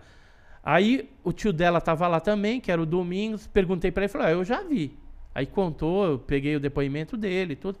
Aí escureceu. É, ela falou, olha, é muito bonito a gente ir na praia ali, é, ver o- a lua nascer. Que ela nasce avermelhada, é bem, bem bacana. A gente pode ir lá, né? Que tá do lado ali, né? Pé na areia mesmo. Aí deu horário, a gente foi lá, vimos, voltamos, comemos um churrasquinho de boa ali e depois resolvemos voltar para pra praia, que tava assim bem agradável à noite, né? Tava um ventinho gostoso ali. E assim, tem bastante rota de avião que a gente reconhece o avião, as piscadas dele, as luzes de sinalização. Então tinha rota de avião, tinha barcos, alguns barcos de pesca, assim, Sim. próximo já indo para o lado do Paraná, porque ali já é divisa do Paraná. Pro lado de trás tem uma serra, uma matinha ali. E também às vezes passa rota de avião. E nisso a gente tava conversando ali na areia, de boa, né? Aí a minha esposa, a Margarete, já tinha visto o negócio e chamou atenção. Eu olhei, mas o negócio apagou. Tava pro lado do mar, assim. E aí eu vi aquele negócio apagou diferente, não era um avião. Mas foi rápido, então, assim, só ficou entre eu e ela. E nisso a gente conversando ali e tal. Aí o pastor da igreja, que era o José Maurício Talão, da comunidade cristã Renovo Celeste, ele falou assim: Edson, é, acho que é os seus amigos ali. né? Aí ele apontou assim, aí tinha um objeto parado ali, né? Aumentava a intensidade do brilho. E nisso que a gente ficou olhando, eu falei, vou filmar, né? E aí eu olhei pro canto assim, e a gente tá olhando pro mar aqui, aquele objeto assim. E aí eu olho pra direita, que aqui é- era todo um, um- um descampado, né? Só areia mesmo, e depois lá na frente houve um assoreamento, fechou e, e tem dunas, tem umas lagoas, mas não tem casa de ninguém ali, não Uhum. tem nada. Um outro objeto ali. Aí nós ficamos no meio do perigo, né? Eu, esse pastor, o pastor Maurício, a pastora Elisa, que é a mulher dele, a Cris, que nunca tinha visto, a Margarete e eu. Cinco pessoas no meio do perigo. Um OVNI ali e o outro ali. E eu filmei esses dois objetos. E o interessante é que aí teve uma hora, passou um avião, né? Lembra o avião? Passou o avião, eles apagaram. Os objetos deram aquela apagada. Depois que o avião passou, eles acenderam de novo. E depois apagaram e não apareceu mais. E aí eu comecei a falar, né? Vem, vem, vem. Aí a Cris falava assim: Não, não, vem não! não vem não. Depois ela falou que tava com medo. A, a própria minha esposa falou assim: E se aproximasse, se o, se o, se o objeto viesse em cima da gente? Porque eu, eu tava com esse pressentimento, que o negócio ia vir. Ela falou: Se viesse, eu ia sair correndo, porque ela tava com medo. Você não, Entendeu? não, eu não, não, tenho medo nenhum. Então, por isso que eu sou o cara da exopolítica. É. Eu tenho que ser a pessoa, um dos, porque eu acredito que vai ter mais, que nesse momento a gente vai fazer essa interlocução. Entendeu? Vai ter isso. Porque no passado, é, toda essa minha pesquisa de OVNI e as interações que eu tive, eu já fotografei OVNI no Guarujá, já fotografei OVNI em Iporanga, já fotografei OVNI em São Bernardo, em, na Ilha de Páscoa, ela estava comigo. Entendeu? De dia, não é de noite, não, de dia.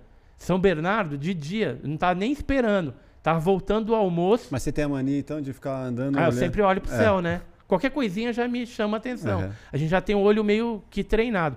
Mas é, é, parece que é alguma coisa que atrai. Tem alguns ufólogos que falam assim, cara, quando você for fazer vigília, me chama, que eu quero estar junto. Porque é, geralmente eu tô com mais pessoas. A gente não vê sozinho. Aham. Eu já tive algumas oportunidades de ver, ver sozinho, né? Mas é, te- na maioria das vezes você está acompanhado de grupo. Em Iporanga, é, teve uma época que a gente estava com 14 pessoas, aliás, 15. Só que só 14 viram porque a outra foi no, no banheiro no matinho e quando ela voltou já tinha acabado. Uhum. Ela, ela ficou com raiva até os dias de hoje. Até Uhum. hoje ela lembra. Fala assim, Poxa, só eu não vi. Todo mundo viu. Seis objetos, né? Trocamos sinal de lanterna. Isso lá em Iporanga, no dia 26 de fevereiro de 95.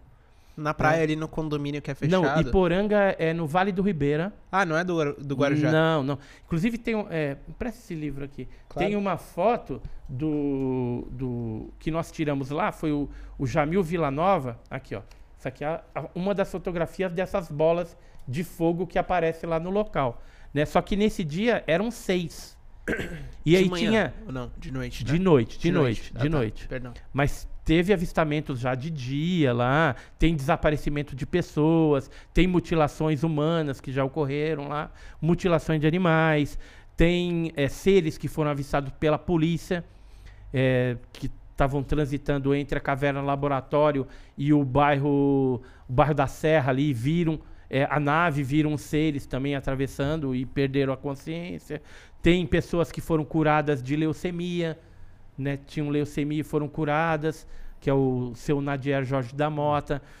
Enfim, se você pegar ali é, entrevistar o, pessoal é, nesse local, que é Ip- Iporanga, no Vale do Ribeira, aí aí para ter um, um- um- um marco também de cartão postal, para você lembrar do local, lá é onde tem aquelas cavernas. Tem a Caverna do Diabo, Ah, Caverna de Água Suja, a Caverna de Santana, né, que são complexos de caverna. Tem mais de 300 cavernas na região. E já foi visto objeto entrando e saindo de dentro de caverna e seres também.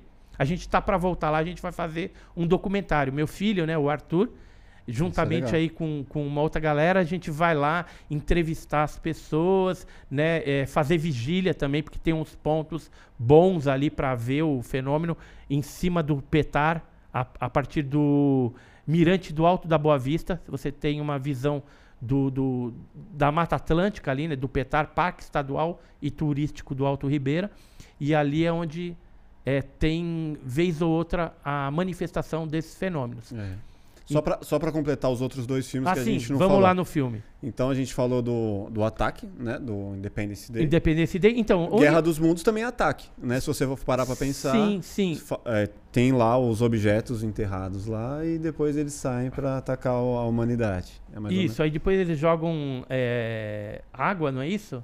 Não, eles Não. conseguem identificar um, Um- uma, uma brecha ali na proteção que eles têm do escudo. não, então, né? mas aí eles pulverizam o negócio, não é? Eles pulverizam é, com o próprio sangue das pessoas, né? Eles, eles pegam as pessoas, Isso. tiram sangue, pulverizam e estão criando uma, uma, uma outra uma camada ali. tipo, Uhum.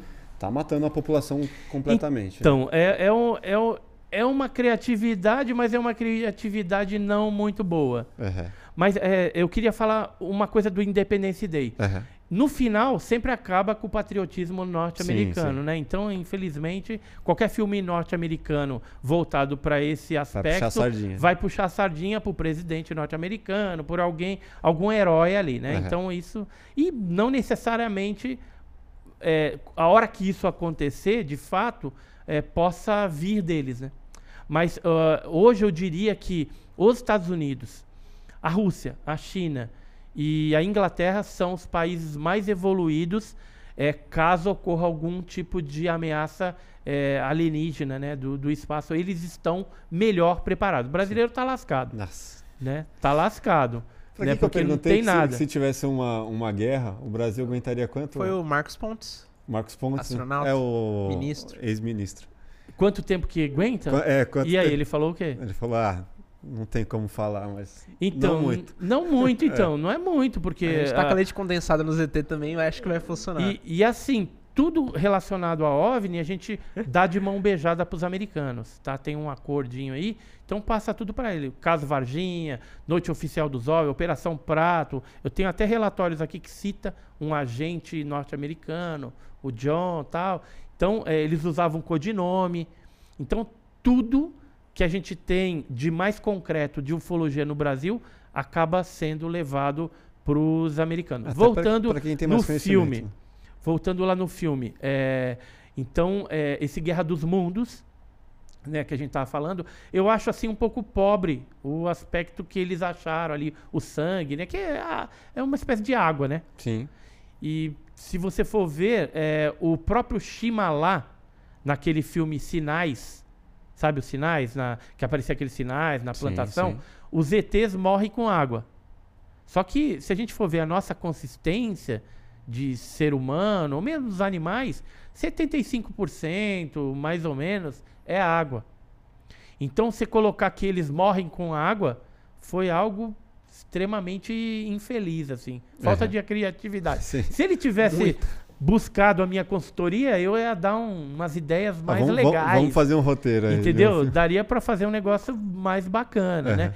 Então, é, é, esse da invasão, eu acredito que deve ter sido também algo para relembrar a invasão marciana do Orson Welles, que aconteceu na década de 30, que foi uma novela radiofônica, através do rádio, que foi feita pelo Orson Welles e ele disse que estava sendo invadido por Marte. E teve gente que até dizia que, que viu, que estava acontecendo. Uhum. Gerou uma histeria, um pânico coletivo é, tremendo naquela época. Né? Então foi algo mais inspirado, eu acredito, nessa novela radiofônica e eles acabaram é, futuramente transformando em, em filme. Né? Só fazer um paralelo rapidão, vocês estão falando de, de invasão marciana e de roteiro. Eu tive uma ideia aqui. Ah, é? Você falou de, de filme, de a gente pensar nos roteiros juntos aí, né?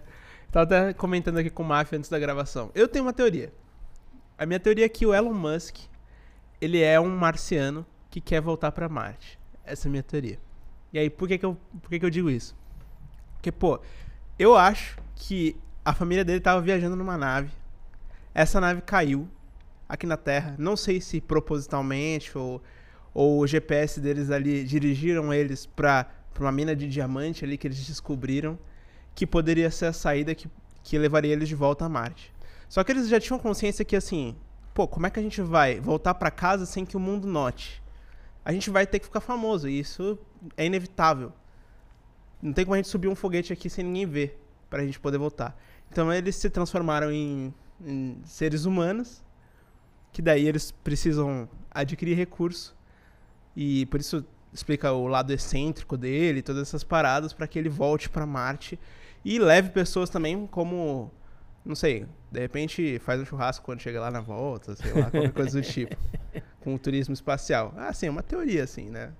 Não sei o que, que você acha. Ah, eu acho bem criativa a sua ideia, viu? Pô, é melhor do que Investe matar aí num água, né? livro, num filme que com certeza vai ter um monte de gente que vai consumir. Vai comprar a ideia. Vai né? comprar O que que ideia. vocês acham, vai. pessoal? Faz Eu acho sentido? que é legal, né? E, é E- assim, dentro da área da ficção, tudo pode, né? Aham. Então, é, é, é muito legal que é, tenha né, cabeças criativas aí para criar essas ficções aí e mesclar alguma coisa de realidade também. Porque é que nem, por exemplo, o Avatar, né? Sim, o Avatar vai trazer agora na parte da água, Sim. que é dos OSNIs, objetos submarinos Ah, vai ter? não identificados. Ah, É. eu não sabia. Então, por exemplo, na OVNI Só que o Avatar é o Pesquisa- inverso, né? na O- OVNI Pesquisa 12, a gente trouxe uma matéria sobre OSNI, né? Que é esses objetos que entram, saem. E o, o, o, o diretor né, do Avatar, que é o Cameron, né? Ele, ele é, foi um que acho que desceu na profundeza marítima, foi o que foi mais longe. Aham. Né? Não chegou lá nas No regiões mundo? abissais do mundo. Mas não foi o cara lá que foi pro espaço agora com o Vitor Espanha? O... Putz, esqueci o nome.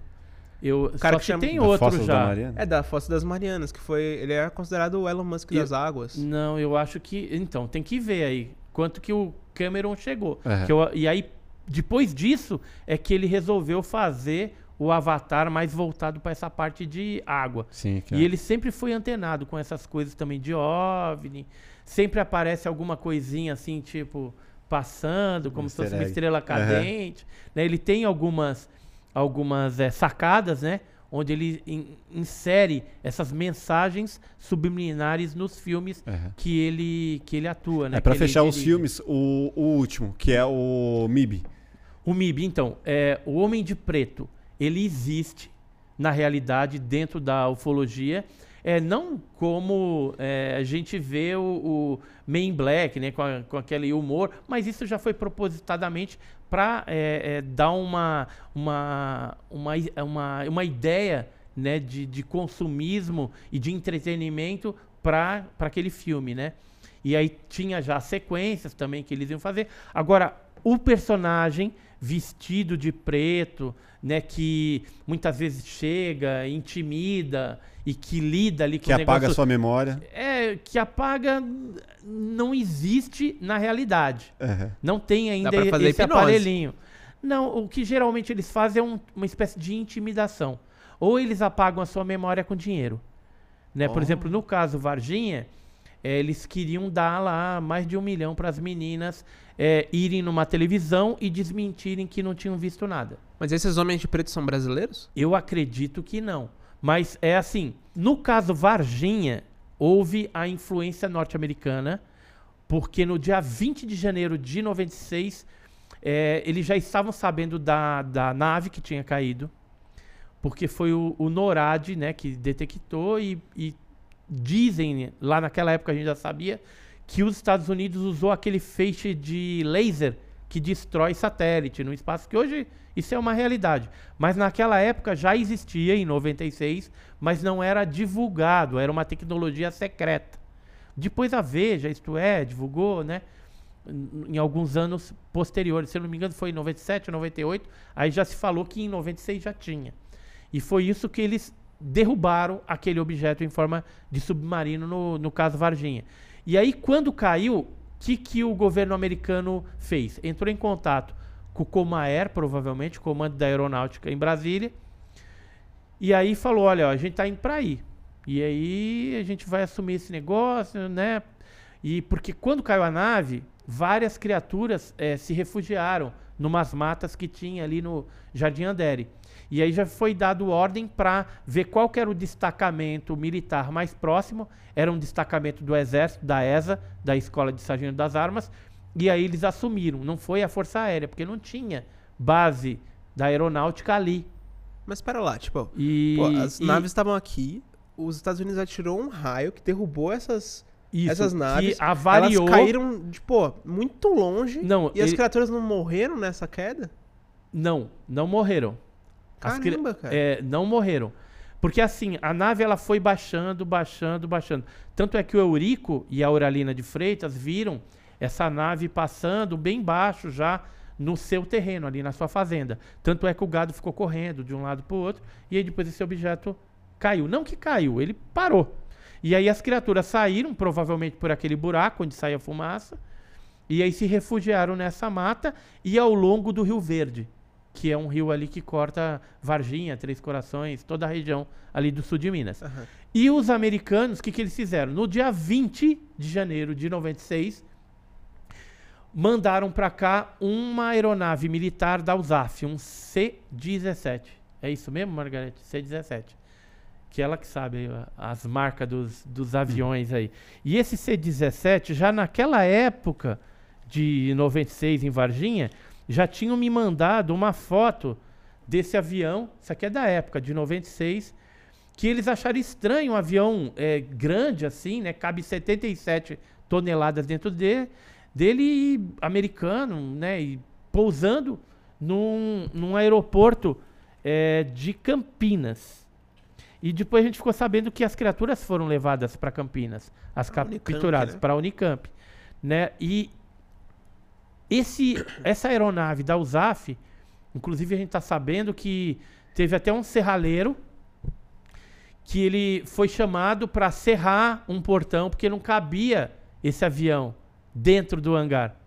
Eles tiveram que fazer uma adaptação, o serralheiro cortar lá para o avião entrar dentro do hangar, né? Caber.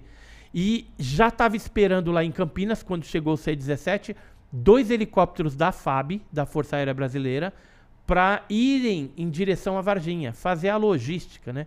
É, tem um- uns militares do- da aeronáutica que conversaram com a gente que disseram que houve é, operações com aviões brasileiros e com americanos três dias, dia 20, 21 e 22. Foi uma operação logística que ocorreu ali.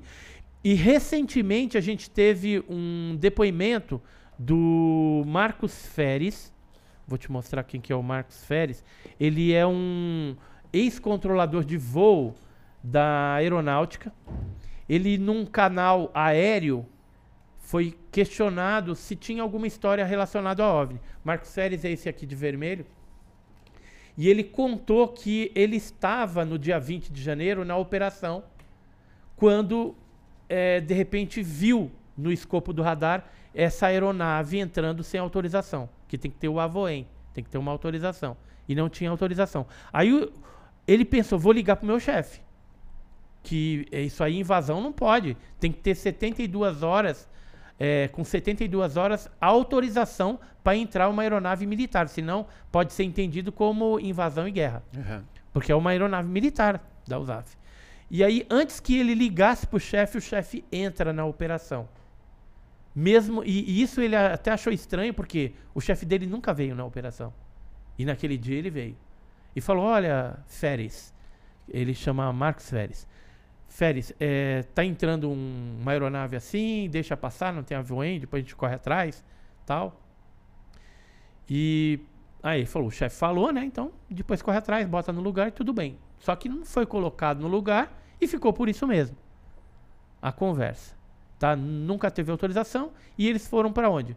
Para Campinas, depois dois helicópteros foram para Varginha e ali eles assumiram toda essa questão da nave, né, que foi pro, pro interior de São Paulo, inicialmente para Campinas, e depois teve as criaturas que foi levado para Unicamp, duas, uma viva e uma morta, e uma criatura que foi levado para uma base militar da Força Aérea, que depois foi para Iperó, que é uma base de segurança máxima da Marinha. E o que, que você sabe sobre essas criaturas depois de elas serem analisadas e tudo mais? Então, o Badam Palhares e o Corradim Métis, eles analisaram essas criaturas, o, mais o Badam Palhares, tanto a viva quanto a morta. A morta foi feita necrópsia ali, e a viva eles tentaram é, dar alimento, né, é, água, iogurte, Danone.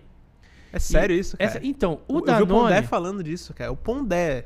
Então, Pô. e o, e o Danone, é assim, se você pegar veterinários, eles aprendem na faculdade que se você pega um animal selvagem que você não sabe é, qual que é o, o, o que, que ele se alimenta, às vezes é alguma coisa é, silvestre e tal, é, a melhor coisa para não deixar o animal ir a óbito é você dar Danone.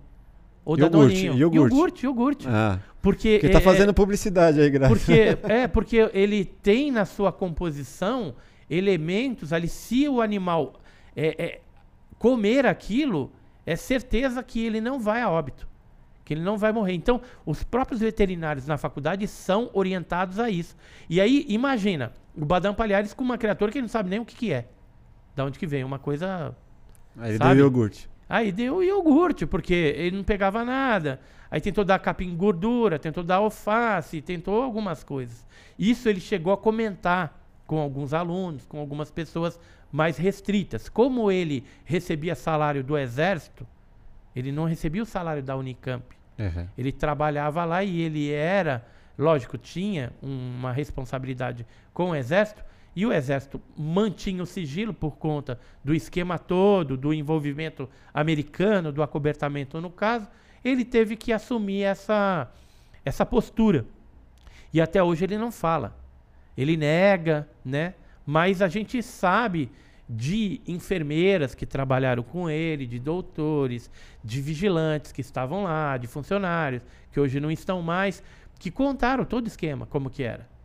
Inclusive que tentaram fazer hemograma dessas criaturas, que o sangue coagulou dentro das borrachas do, das máquinas de hemograma, pifou duas máquinas de hemograma na Unicamp. Aí os americanos mandaram vir uma máquina, duas máquinas novinhas, iguais, mesmo modelo, colocaram o mesmo número de série, depois é, encaixotaram todo aquele material que teve um contato com a criatura e levaram embora para os Estados Unidos. Que aí foram os homens de preto que vieram Isso, aqui. Deram um banho de loja ali na, na, na, na, na Unicamp, principalmente na, no departamento da doutora Fátima ali, que era que estava mais envolvida com esse negócio. É, algumas pessoas que eram terceirizadas foram dispensadas, foi dado um valor pecuniário, a gente ficou sabendo disso, a mais para eles, para dar um cala-boca nessas pessoas. Teve um objeto que, enquanto as criaturas permaneceram na Unicamp, que ele aparecia todas as noites no prédio do IFCH, que é onde ficou essas criaturas. É, tem alguns outros médicos que já falaram algumas coisas, mas tem muitos que têm medo, que foram foi pedido o sigilo, foram ameaçados, foram intimidados, e esses homens de preto fazem isso. No caso lá de Varginha, eles estiveram na casa das meninas, ofereceram grana para elas desmentirem. Então, é, é, o filme Men Black, ele é baseado em fatos reais. Isso ocorre não só no, no Brasil, tá? Mas em todo mundo onde tem casos envolvendo quedas, é, seres, coisas mais fortes, geralmente os americanos chegam lá e atuam. Algumas pessoas dizem que esses homens de pretos têm uma feição meia pálida que às vezes não tem sobrancelha. Então isso gerou a teoria da conspiração de que poderiam ser os aliens ali, né? Principalmente nos casos onde tem abdução, onde houve o sequestro das pessoas. Mas isso é tudo é, teoria da conspiração. Sim. Não tem nada que se comprove. Tem alguns vídeos espalhados aí pelo mundo, já foram até objeto de documentários também, Discovery, etc e tal, que mostram esses homens de preto quando adentraram né, no, no, em algum num hotel, por exemplo, é, para intimidar as pessoas né, e conversar lá para é, é, dissuadir as pessoas a não falarem a respeito do fato que elas presenciaram. Você- Seja a queda de nave, seja um pouso, seja avistamento de algum tipo de ser. Então, eles sempre estão monitorando esses casos Mas você, você acha que isso acontece porque a humanidade ainda não está preparada para ter esse tipo de, de confirmação de que existe realmente uma vida fora do, do, do planeta? Então, a, a população está em preparação para esse tipo de coisa. Se acontecer essa divulgação amanhã, por exemplo, eu acredito que o impacto vai ser menor do que 50 anos. há 10, 20 anos atrás. Uhum. Tá? Que eh, a, a mentalidade das pessoas em cima do tema estava totalmente distorcida. E distorcida por quem? Por culpa dos próprios, do próprio acobertamento dos militares, que também tem um, um, um sentido. né? Ninguém acoberta por acobertar. Os americanos eh, adotaram essa política de acobertamento, por quê? Porque eles queriam deter essa tecnologia extraterrestre, alienígena, sei lá de onde que vem, ou de outras dimensões, porque era uma tecnologia que colocaria eles num patamar acima de qualquer outro país, principalmente os países eh, inimigos, aí Rússia, China, né, atualmente. Então eles têm Mas interesse. isso é uma teoria ou é um estudo publicado? É um estudo é, não publicado, mas é que a gente chega a essa conclusão porque é, hoje existem é, documentos que foram liberados pelo FOIA, que é Lei de Liberdade de Informação norte-americano, que foi pedido pelo Antônio Bagraglia, e ele é, pediu esses documentos do Pentágono, que era um, um, contrato que foi feito com Robert Bigelow. Quem que é o Robert Bigelow? É o concorrente do Elon Musk. É o da Bigelow Aerospace, que também... Concorrente do Bezos, então. É, concor concorrente do, do, do alienígena marciano, que é o Elon Musk, né? Segundo exato, exato. Né? Então, o, o, o Bigelow, ele foi ganhou uma soma grande de grana do Pentágono para poder é, tratar e mexer, né, manipular alguns metamateriais e ultramateriais advindos de quedas de OVNIs. Isso está descrito nos documentos que foram liberados, documentos oficiais é, americanos. E não só isso, que ele também foi contratado para criar um galpão, um local de armazenamento desses materiais. E aí eu vou mais além. O Bigelow colocou agentes para irem viajarem o mundo todo atrás de metamateriais e eles estiveram aqui no Brasil e eu estive com dois agentes, que eram o Douglas Kurt e o John, Jim Johnson.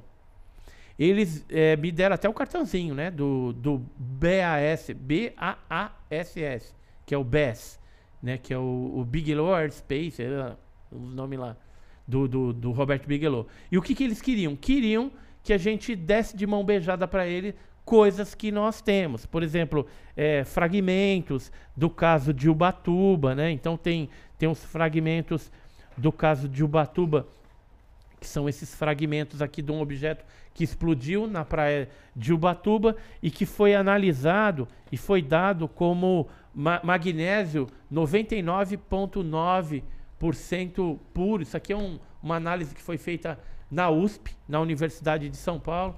Aqui, ó, mais alguns é, detalhes desses fragmentos, né?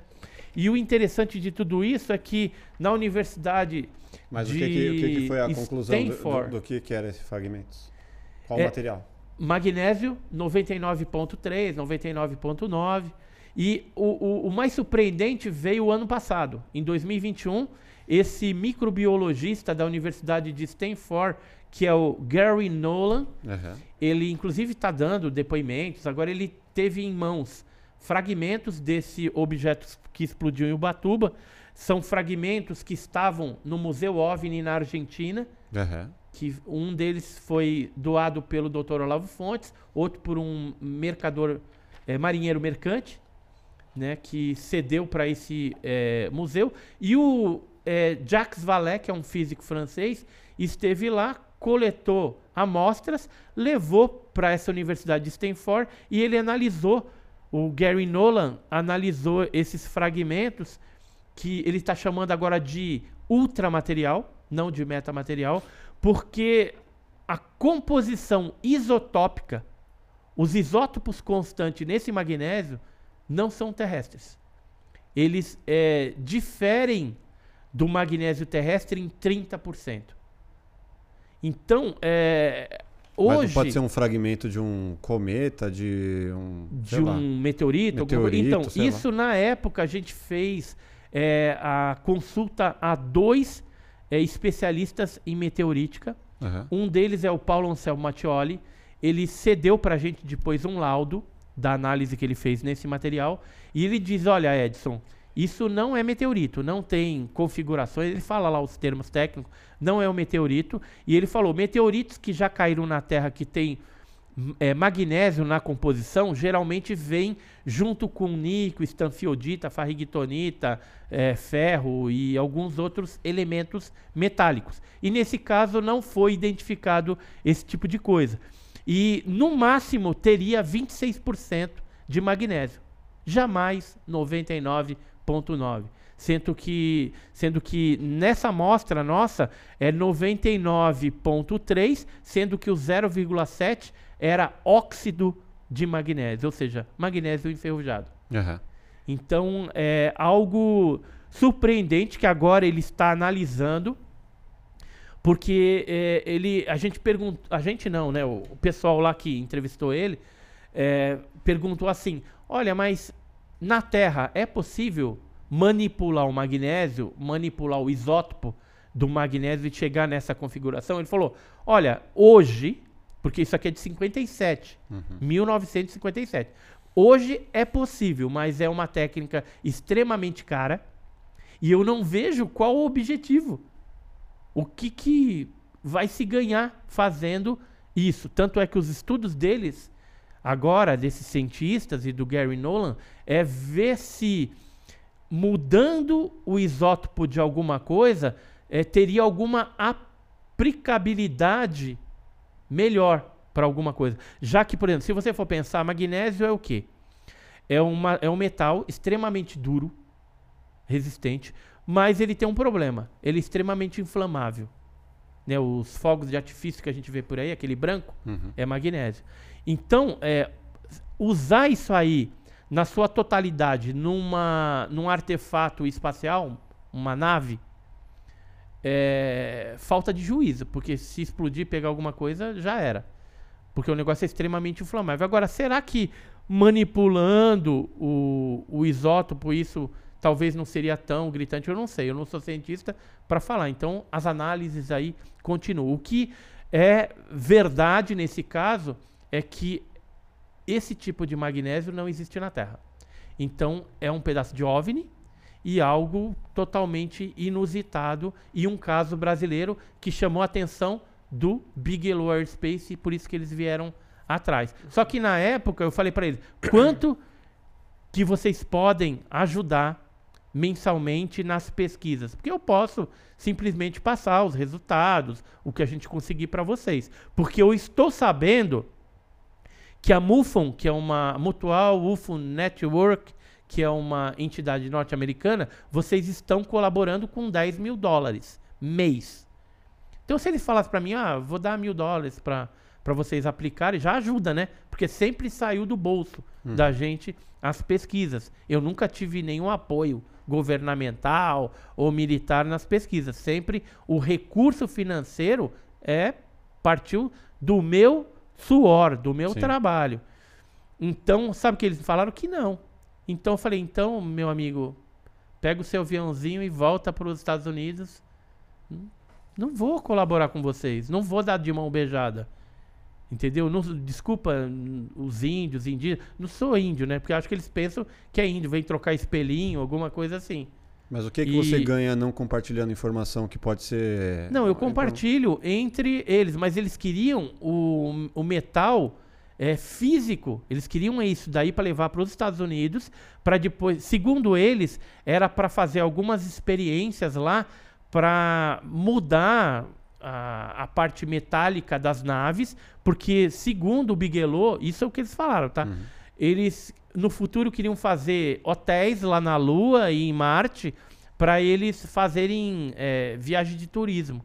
Então eles estavam atrás dos componentes metálicos dos OVNIs ou algum tipo de evidência para estudar isso e transformar isso através de engenharia reversa, alguma coisa, em é, é, alguma substância, algum metal para ser utilizado nos nossos foguetes Entendi. nas nossas naves espaciais. Isso é o que eles falaram. Mas pode, eu acredito que pelaquela época que eles estiveram aqui no Brasil eh, fazendo essa proposta indecorosa, provavelmente eles já estavam nesse esquema junto com o Pentágono, eh, estudando esses metamateriais, eh, criando esse armazenamento que hoje está disponível nesses documentos liberados pelo FOIA pela Lei de Liberdade de Informação norte-americana.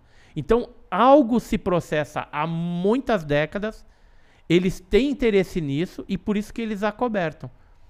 Porque é, essa tecnologia chegar na mão de uma nação é, inimiga, os russos, os chineses primeiro, meu, eles vão endoidar. O americano vai endoidar. Assim como, a partir do momento que os russos, chineses é, ameaçarem que vão fazer, de repente, uma, um pronunciamento público de que vida extraterrestre é uma realidade, é oficial, existe vida em outros planetas, sei lá, alguma coisa assim, eu tenho certeza absoluta que os americanos vão se antecipar dois minutos antes dos 45 do segundo tempo e fazer esse pronunciamento oficial para que, como aconteceu na Guerra Fria, né? É, os americanos chegaram na Lua. Oficialmente ficou na história como sim, né? Mas É. aquilo pode ter sido uma encenação, né? Do homem ter pisado. Depois ele pisou tal, mas eles quiseram chegar primeiro, na frente dos russos. Uhum. E eu acredito que numa é, divulgação de existência de vida extraterrestre vai ser igual. Sim. Eles não vão admitir que um outro país fale isso na frente. E isso já está em andamento, já deve ter se articulado em reuniões, já deve ter todo um, um- um documento preparado para a hora que acontecer. E agora o que, que eles estão fazendo? Mas- Apenas preparando, né? Então, por isso que teve divulgação no Congresso Nacional, né? Essa divulgação maciça que está sendo feita no mundo, né? Só se fala em disco voador atualmente, Mas OVNI. nesse caso específico, com ou sem a sua concessão, eles não pegariam do mesmo jeito se fosse tão importante? É porque eu, eu não sou besta também, né? Não vou deixar esse negócio dando sopa. Porque é, o metamaterial é algo extremamente cobiçado Uhum. por cientistas, por militares, por esses órgãos aí de inteligência e por ufólogos no próprio Brasil. Uhum. Então eu não vou deixar o negócio dando sopa também. Eu tenho esse Ufólogo negócio rouba de ufólogo, é isso? também. Tem isso. Tem isso. Porque isso daqui é ouro, né? Acho que é até mais valioso do que ouro. Porque é um pedaço de uma nave, cara. Um É. pedaço de um OVNI. Isso aí eu pretendo, futuramente, pelo menos um- alguns guardem em cofre, né? Pelo menos um colocar no museu, exposto lá. Só que tem que ter câmera, tem que ter um monte de, esquema lá, né? Porque Então você tem um pedaço de uma nave. tenho quatro. Quatro pedaços. Quatro pedaços. Um tá numa matriz, né? Que a USP teve que colocar dentro de uma matriz para fazer as análises. Foi o pedaço mais pequenininho. E os outros a gente só fez uma análise é, de, de estrutura. De estrutura não, de. É, não é destrutiva. Eles colocam lá dentro de, um, de uma máquina e aí ele consegue ler dentro. Algumas tiveram que ser cortadas na lateral, na vertical, para eles verem dentro. Tem todo um. Eu acompanhei lá, mas não eu não entendo muito dessa parte científica. Mas eu estava lá junto com o Antônio, que é um, o cara que fez lá na USP todas essas análises para nós. Logicamente pago. Né? A gente fez na época até uma vaquinha, cara. Na internet para conseguir a grana. Foi é, 3 mil reais para fazer a análise é, é, qualitativa. Não, peraí. Quantitativa. Uhum. A qualitativa era mais barata, a gente fez primeiro. E depois a gente fez a qualitativa, que era para saber o percentual. Quando a gente eh, soube na, na, quantita, na qualitativa que tinha magnésio em, em alto percentual ali, aí a gente já partiu para quantitativa para saber se ia dar a mesma coisa que já tinha acontecido nos outros laudos, né? Dos Estados Unidos, da França, né? Porque esse material do OVNI de Ubatuba, ele foi analisado em vários locais. Na Caltech, na NASA, Universidade da França, em Stanford, em vários lugares. E no Brasil também, no Ministério da Agricultura, no- lá no DCTA, no CTA, em São José dos Campos. Nossa área 51 brasileira fica em São José dos Campos. E não Tem pode um- entrar. Hã? Não pode entrar. Tem Não, campo de e eles aviação não, lá. E eles não cedem. Eu já pedi algumas coisas das análises que foram feitas naquela época, em 57, e eles não me dão. Eles me dão a página anterior, a página posterior, mas a página que tem o negócio eles não dão. Eles falam que não existe. Só que você vê é, pelos esses dois documentos que eu pedi, o anterior e o posterior, que tem alguma coisa ali. E não tem como se arrancar um- uma página. Se você tem a anterior, tem que estar no outro verso. Sim. É que eles não quiseram dar. É porque assim, eu sou chato. Eu já fiz mais de 300 petições para Exército, Marinha, Aeronáutica, Extinto SNI, a BIM, é, enfim, esses órgãos que têm coisas de OVNIs, só que os caras é, me cederam 3%. Eu logrei êxito em uns 3% das minhas petições. Geralmente eles falam que o, o documento não existe, ou que queimou no incêndio, ou que perdeu na enchente. E aí quando o documento ou o documento foi destruído, no caso do exército, e aí quando o documento é destruído no exército, eu falo para ele, então eu quero o termo de destruição, porque está normatizado no exército que qualquer destruição de documento tem que ser redigido um termo de destruição que não pode ser destruído. Só que quando eu peço termo de destruição, eles me respondem que o termo de destruição foi destruído. Ué.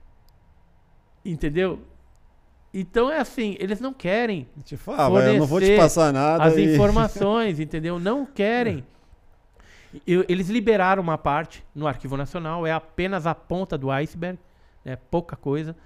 Tem muito mais coisa que eles não liberaram. Tem vídeos Super 8 da Operação Prato, que até hoje não veio à tona. Tem vídeos da, da Noite Oficial dos OVNIs, que também não veio. Tem fotografias, outros vídeos, é, casos de seres, tudo isso eles não liberaram. Liberaram só coisa de luzinha que apareceu aqui e os casos clássicos que já estavam batidos. Tipo, Noite Oficial dos OVNIs, aí liberaram os documentos. É, o voo da VASP de 1982. Então pegaram alguns casos que já eram mais batidos e aí liberaram. A Marinha liberou só um documento, um relatório, que é do caso é, do navio Almirante Saldanha, que é o caso de Trindade, de umas fotos é, suspeitas que foi tirada pelo Almiro Baraúna. Deixa eu te eh, tra- eh, trazer uma, uma pergunta aqui que colocaram. Eh, qual que é a relação entre a espiritualidade e os fenômenos extraterrestres? Existe uma, uma ligação, assim, um- uma crença específica? Então, tem muita gente que mistura Aham. esse tipo de assunto, né? O pessoal mais espiritualista, místicos, né? Eles tentam colocar, mas é, é um campo, é, quando você pensa é, espiritualidade, é crença. E, assim, eu prefiro ficar na parte da pesquisa, usando metodologia científica, porque crença é crença, você acredita ou não acredita. É que nem negócio do reptiliano. Você quer acreditar que a rainha da Ingla- Inglaterra é reptiliana? Então você acredita. É crença. Eu não acredito nesse negócio. Eu, eu gosto de ver o preto no branco, né? É, análise de documento, análise de solo, né? Se tiver um ser aqui pra gente dissecar, fazer alguma coisa, entendeu? Agora, é, crença é crença. É, tem alguns seres é, mais energéticos que às vezes aparecem, que pode ser hologramas também, até para o ser não correr risco com a gente. Porque tem casos aí que o cara deu tiro, acertou tiro na cabeça do, da criatura, né? E aí as outras duas criaturas levaram essa criatura para dentro. Não sei se viveu ou não, né? Mas é, geralmente o ser humano é bem bélico, né? Então, vê um negócio feio ali, mete bala. Não sabe se é o capeta, né? Se é o cramunhão ali que tá na frente, né? Aí às vezes é um, um, um serzinho ali, um tripulante do, do OVNI, né? Então, é, nesses casos, voltando lá da, da- dos hologramas, desses energéticos, muitas pessoas às vezes associam a, a entidades espiritualizadas, é, né, por conta daquela luminosidade. Mas outros que caçam fantasma já falam que é um fantasma, Aham. entendeu? Então, cada pessoa tende a interpretar de acordo com a sua crença. Imagina comigo aqui, por exemplo, um budista que vê lá uma criatura angelical, né? Que tem esses seres também, que são bonitos e tal. Aí ele viu Buda. Se for um, um cristão e vê lá um- um- uma tripulante é, feminina, eu vi Nossa Senhora. Eu, ou então eu vi um anjo, se for algo bonito. Se for algo feio, eu vi o capeta. Se for um Né? evangélico. Se for evangelho, eu vi o demônio, né? Embora nem todos os evangélicos estão fechando a questão agora em demônio, eles estão mais com a cabeça aberta. Um dos evangélicos é, bem proeminentes e conhecidos era o Billy Graham. O Billy Graham era um evangelista é, lá dos Estados Unidos, que ele chegou a se manifestar também a respeito do fenômeno OVNI, acreditando sim em vida em outros planetas e tudo mais. Ele chegou a, a dar uma entrevista a isso na década de 90, né, falando a respeito do assunto. E, por exemplo, na minha igreja, que é evangélica também, muitas pessoas ali já acreditam.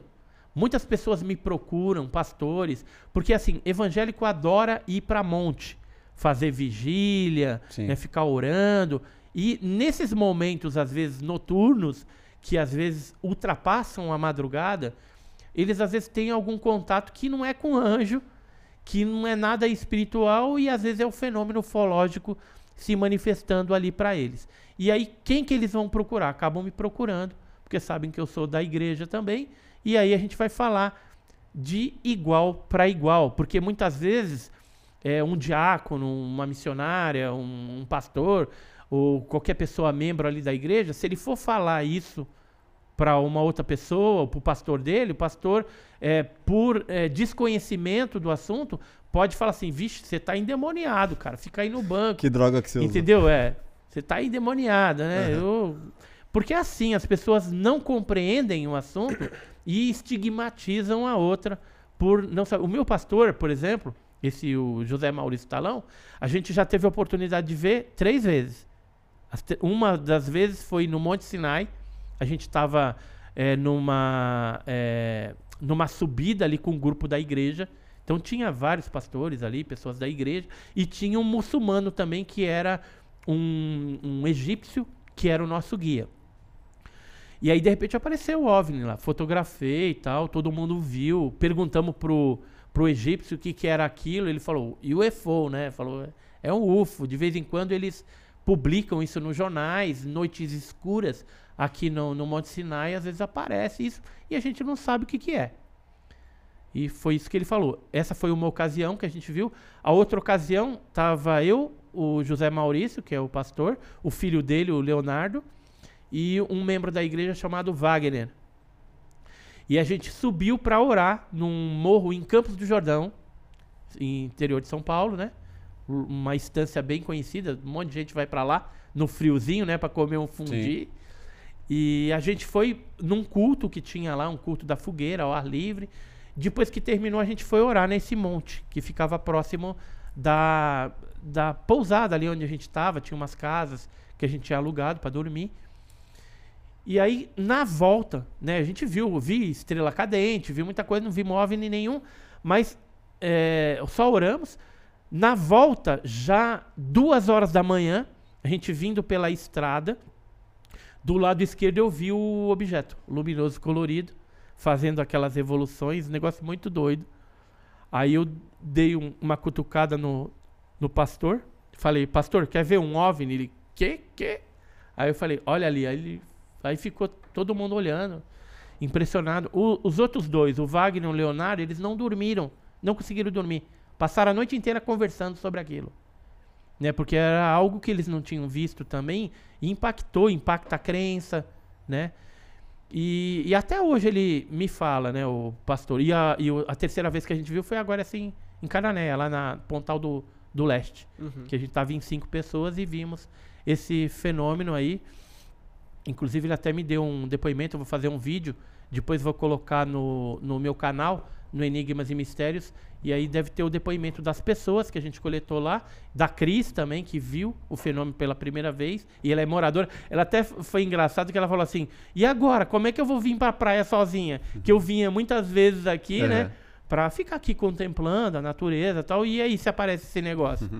né? De novo, que ela não tinha visto ainda, né? Ficou bem, bem chocada mesmo com a aparição dos dois. Ó, e assim, não foi um que apareceu. Pra gente ter a certeza mesmo, foram dois. Um ficou no mar e outro na parte da areia do lado de cá aqui. Esse aqui eu fiquei meio assim, falei, vai aproximar, vai aproximar.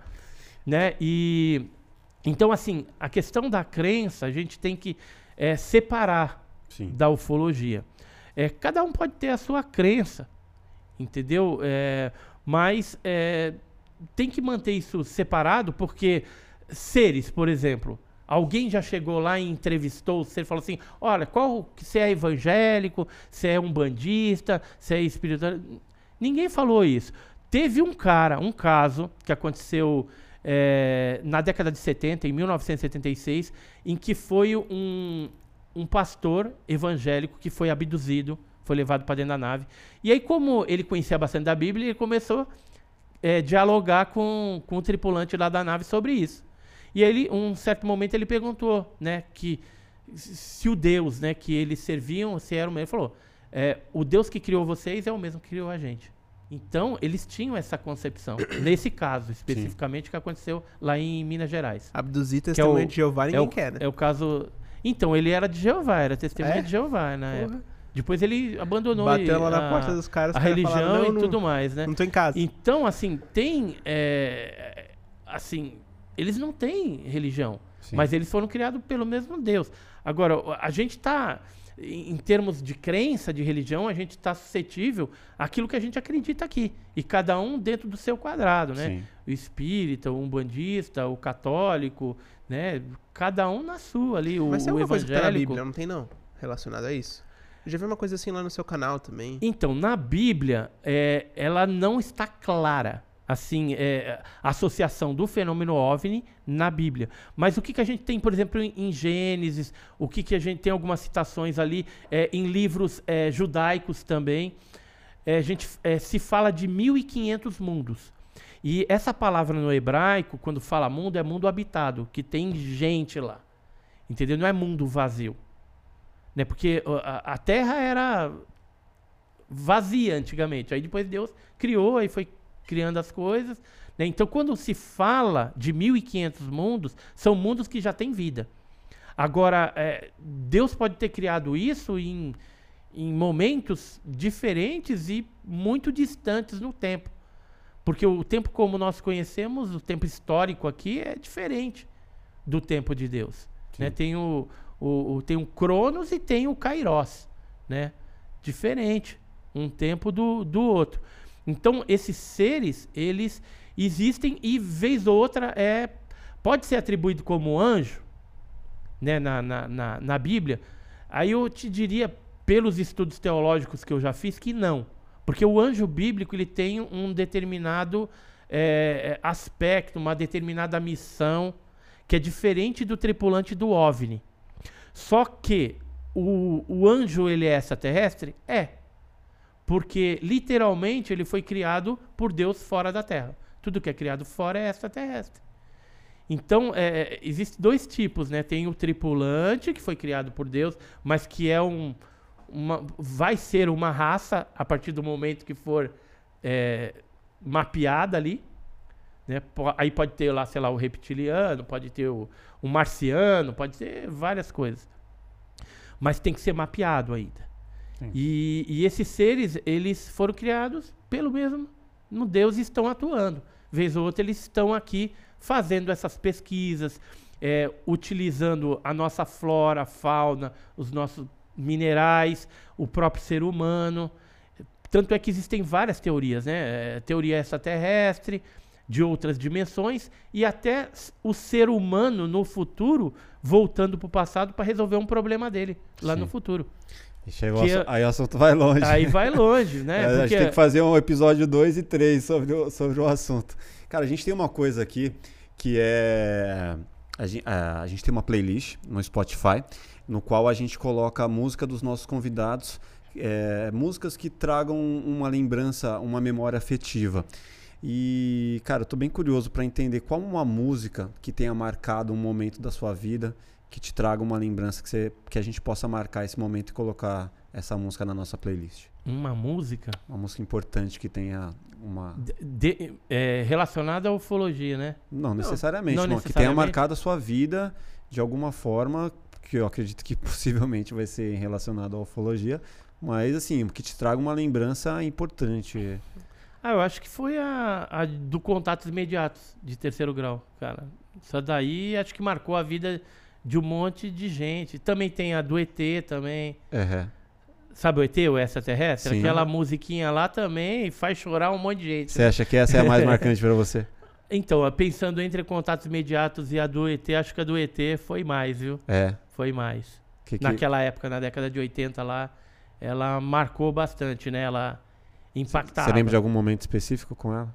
Ah, pesquisando, né? A partir Uhum. do momento que a gente começou a pesquisar os OVNIs, né? Que foi em 1985, aí isso daí estava muito marcante ali, né? Esse, filme, né? E Era obrigatório até você assistir. Sim. Te motivava. tipo- motivava, assim, não vou dizer muito, mas era algo que fazia parte É. fazia parte da, daquele momento né, Sim. que a gente experienciou e viveu Legal. na década de 80. Legal. A Bianca quer fazer uma pergunta ali, ó, na, na salinha. Libera o microfone aí e faz a pergunta, Bianca. Oi, gente, tudo bom? São algumas perguntas, na verdade, mas como tá apertado, eu vou escolher uma só. Eu acho que eu vou ter que voltar a segunda vez, né? É, vamos fazer Então um, um faz segundo episódio. A gente não viu nem É. metade da pasta aqui, ó. É. né? Vocês estavam falando dos filmes, é, a gente ficou curioso para saber o que você acha do filme A Chegada, que é sobre comunicação também com extraterrestres e tudo mais. Olha, a nave que eles fizeram, inclusive, era uma nave que é, o capitão Irege Holanda, na Operação Prato, viu. Aquele formato de bola de beisebol. Na vertical. Né? Na vertical. Tem, Uhum. tem até um caso aqui. De beisebol? É. Não, de beisebol não. De futebol Não é É americano. futebol americano, Parece não um é beisebol, Parece não. um é, parece um kibe, é Aham. futebol americano. É. E tem um, tem um relatório aqui que foi da Força Aérea Brasileira. Deixa eu ver se eu, se eu acho. É, em 1970, eles investigaram esse caso na Lagoa da Saudade, lá em Santos. Isso aqui é um documento oficial original da CIOANE, Central de Investigação de Objetos Aéreos Não Identificados, da Força Aérea Brasileira, no quarto comar que fica no Ipiranga, lá em, em São Paulo. Aqui, né? É, aqui em São Paulo, eles é, criaram um órgão oficial para investigar os fenômenos que estavam ocorrendo naquela época. É, toda a operação era é, entrevistar, entrevista, né, conversa com a testemunha, ida nos locais, era o Major Gilberto Zandi de Mello, tinha o Tenente Carvalho, que fazia as análises clínicas das testemunhas, para ver se o cara não tá doido ali, né? Isso tudo militar, né? Tenente Carvalho. É, tinha o Acacil, que fazia os desenhos, croquis, né? Também participava. E administrativamente era o Brigadeiro José Vaz, Brigadeiro Vaz da Silva. E aí esse caso da década de 70, ele, ele fala aqui, o, a testemunha, que é o Roberto Gautama, é, saiu para fumar, viu um objeto estranho comprido, parado nas proximidades do lago com luzes coloridas, intensidade forte, parecia ser de metal com janelas quadradas, coloridas, amarelo, azul, roxo, alaranjado, vermelho e esverdeado, parado sobre três hastes. Viu o tripulante do OANI, que é objeto aéreo não identificado, com cerca de dois metros, eh, de capacete e feições estranhas. Olhos penetrantes, desmaiou e não viu o aparelho desaparecer ou ir embora. No dia seguinte, viu as marcas no local. Aí os militares tiveram lá no local, fizeram eh, ele desenhar esse objeto. Então você lembra a posição vertical Aham. do filme A Chegada, né? Aqui o, o tripulante. E aqui são fotos eh, das marcas do tripé, né? Do trem de aterrissagem que ficou e que a, a FAB, na época, tirou também do, do- desse fato, né?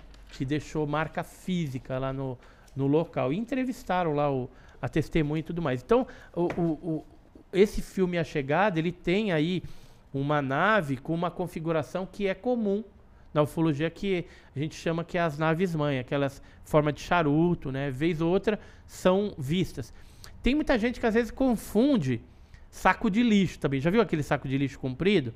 Os caras enchem de ar aquele negócio, deixa no sol, o negócio sobe, só que ele vai, né? Andando no sabor do vento. Aquilo ali não é OVNI, gente. Aquilo é um saco de lixo. Mas tem OVNI naquele formato também, que vez ou outra aparece. Um dos lugares que aparecia bastante, que se falava que tinha uma base, talvez desses seres, era em Porto Rico. Então tinha um, um pesquisador lá que ele pesquisou vários casos com esses charutos. Né? Aqui no Brasil a gente tem também essa tipologia, vez ou outra em Varginha, foi também esse charutoide que foi avistado. Agora, é, os seres né, daquele objeto da chegada é que não correspondem muito à tipologia que a gente conhece, né? Fizeram uns polvos ali, né? Um, uns, uns negócios mais aquáticos. É, embora assim exista uma teoria de que esses octópodes é, é, são extraterrestres, né? Porque tem pessoa que fala, né? Que, que veio algum meteorito, caiu aqui, aí depois caiu no mar, e aí esses seres aí, esses polvos, seriam talvez uma semente extraterrestre. Mas são teorias, né? São conjecturas, especulações que não têm um, um fundamento científico Aham. né? Mas que se admite, algumas pessoas admitem essa possibilidade. Talvez foi daí que o, o diretor né, desse filme, da chegada, tenha tirado essa ideia, né? E inclusive os símbolos, né? Daquela comunicação que aparecia vários símbolos e aí depois começa a virar uma espécie de comunicação ali, né? Interpretar aquele negócio. É interessante, é bem interessante, bem legal. Recomendo né, as pessoas assistirem. A chamada. Como é, a chamada, né? Como entretenimento. Legal. Pô, obrigado. Temos aqui um episódio é, super completo. A cabeça já deu até um. Deu um nó? já deu um nó aqui. Agradeço muito a presença. Obrigado aí por, por todo, tudo que você compartilhou com a gente. É, deixa suas redes sociais pra galera. Então, pessoal, seu- ó, quem quiser acompanhar a gente, eu tenho um canal no YouTube que é o Enigmas e Mistérios. Eu tô numa campanha agora para tentar chegar nos 10 mil é, seguidores no Instagram, porque eu nunca dei atenção nesse negócio de Instagram. Uhum. Então tá faltando só um pouquinho no meu perfil pessoal, que é Uhum. Edson Boaventura. E eu também tenho que chegar nos 10 mil no arroba Enigmas e Mistérios Gug. Gug é de Grupo Ufológico do Guarujá, Uhum. que é o do, do canal. É porque eles falam pra gente fazer esse negócio de Media Kit Sim, e sim. aí estão exigindo pelo menos 10 mil seguidores no Instagram, no meu pessoal e no do Enigma. Então me ajuda aí. E no TikTok, você não tá ainda? Tô no TikTok, mas eu não coloco muita coisa lá, cara. TikTok vai longe, hein? Vai longe, Vai, será? Vai vale a longe? pena você entrar lá. Então vou, vou começar a entrar lá também É. pra, pra movimentar esse tipo. O meu forte mesmo é o YouTube, né? O Facebook, né? A gente tem as redes lá. E eu sou o co-editor da revista OVNI Pesquisa. Essa revista aqui, ó. Show de bola. Quem gosta do, da revista impressa, a gente vende a impressa Legal. e também tem a digital. Né? Tem todas as edições digitais. Né? Essa aqui tá imperdível. Essa aqui é a número 13, mas tem é, revista sobre Varginha, é, 25 anos do caso Varginha. É, tem outras sobre a noite oficial dos OVNIs. Então tem algumas revistas aí que são documentos é, interessantes para você que quer é, conhecer um pouco mais. Fora isso, ainda tem o meu livro Alienígenas no Passado do Brasil. Tem o livro OVNIs Arquivos Militares também. Você pode estar entrando lá na- nas minhas redes sociais e lá tem como você adquirir também esses livros. Né? E, e é isso aí. Bastante conteúdo Ah, pra e tem, pesquisar. e tem uma loja, que é a Loja Misteriosa, www.lojamisteriosa.com.br, que a gente tem alguns produtos ufológicos, inclusive uma série de estampas em camisetas de casos clássicos. Então tem Operação Prato, tá show. ET de Varginha, tá muito legal. É, abdução do Antônio Vilas Boas, que é uma abdução onde teve relação sexual. Isso aconteceu em São Francisco de Sales, Minas Gerais, em 57. Tem a camiseta da explosão do OVNI de Ubatuba. É, tem que ter uma, uma sugestão aí. Noite Oficial dos OVNIs, que tá muito legal. Se você pegar ela na estampa azul ou verde musgo, fica show de bola. Tava falando pra galera que tem que colocar uns nomes mais, mais atrativos aí nesses, nesses casos brasileiros aí. Pô, ET de Varginha. Então, eu, eu não falo ET, cara, porque aí você já fecha a questão em extraterrestre. É, É, eu, particularmente, acredito que o ET de Varginha Chupacabra. é Os extraterrestre. nomes- É, o chupacabras Uns aí... nomes muito ruins, precisa E- dar uma evoluída Então, na, mas- na- na- publicidade É, dessas mas coisas. o, o chupacabras é, foi em Porto Rico, Aham. né, na- em países ali é, é, latinos, porque o bicho vinha e chupava a cabra, chupava a ovelha, e aí por isso que ficou o raio do, do chupacabra. Mas aqui no Brasil, a maioria dos bichos que foram atacados eram aves. Sim. Então ia ter que ser chupa-pata, É, chupa-galinha. tem que, tem que né? ter. Tem caso que ocorreu cavalo, É. cachorro, chupa-dog. da É, pessoa. tem que Então- colocar uns nomes mais, mais atrativos, mais ficção. Assim, tipo. Mas qualquer hora, no próximo programa, a gente lembra desse negócio de chupacabras. Aí Aham. eu vou trazer para vocês alguns casos que ocorreram, inclusive em Osasco. Legal.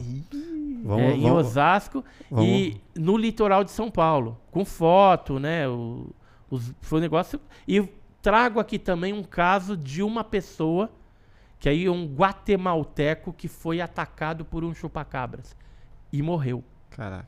arrancou, o chupacabras arrancou o rosto dele. Talvez eu mostre pra vocês a foto aí, vocês verem. Se É. quer colocar E no ar ou não. fraco, A galera fraco. deixa no comentário aí. Entendeu? Porque aí de repente pode derrubar o vídeo de vocês. É. Mas aí eu trago, eu vou trazer. Legal.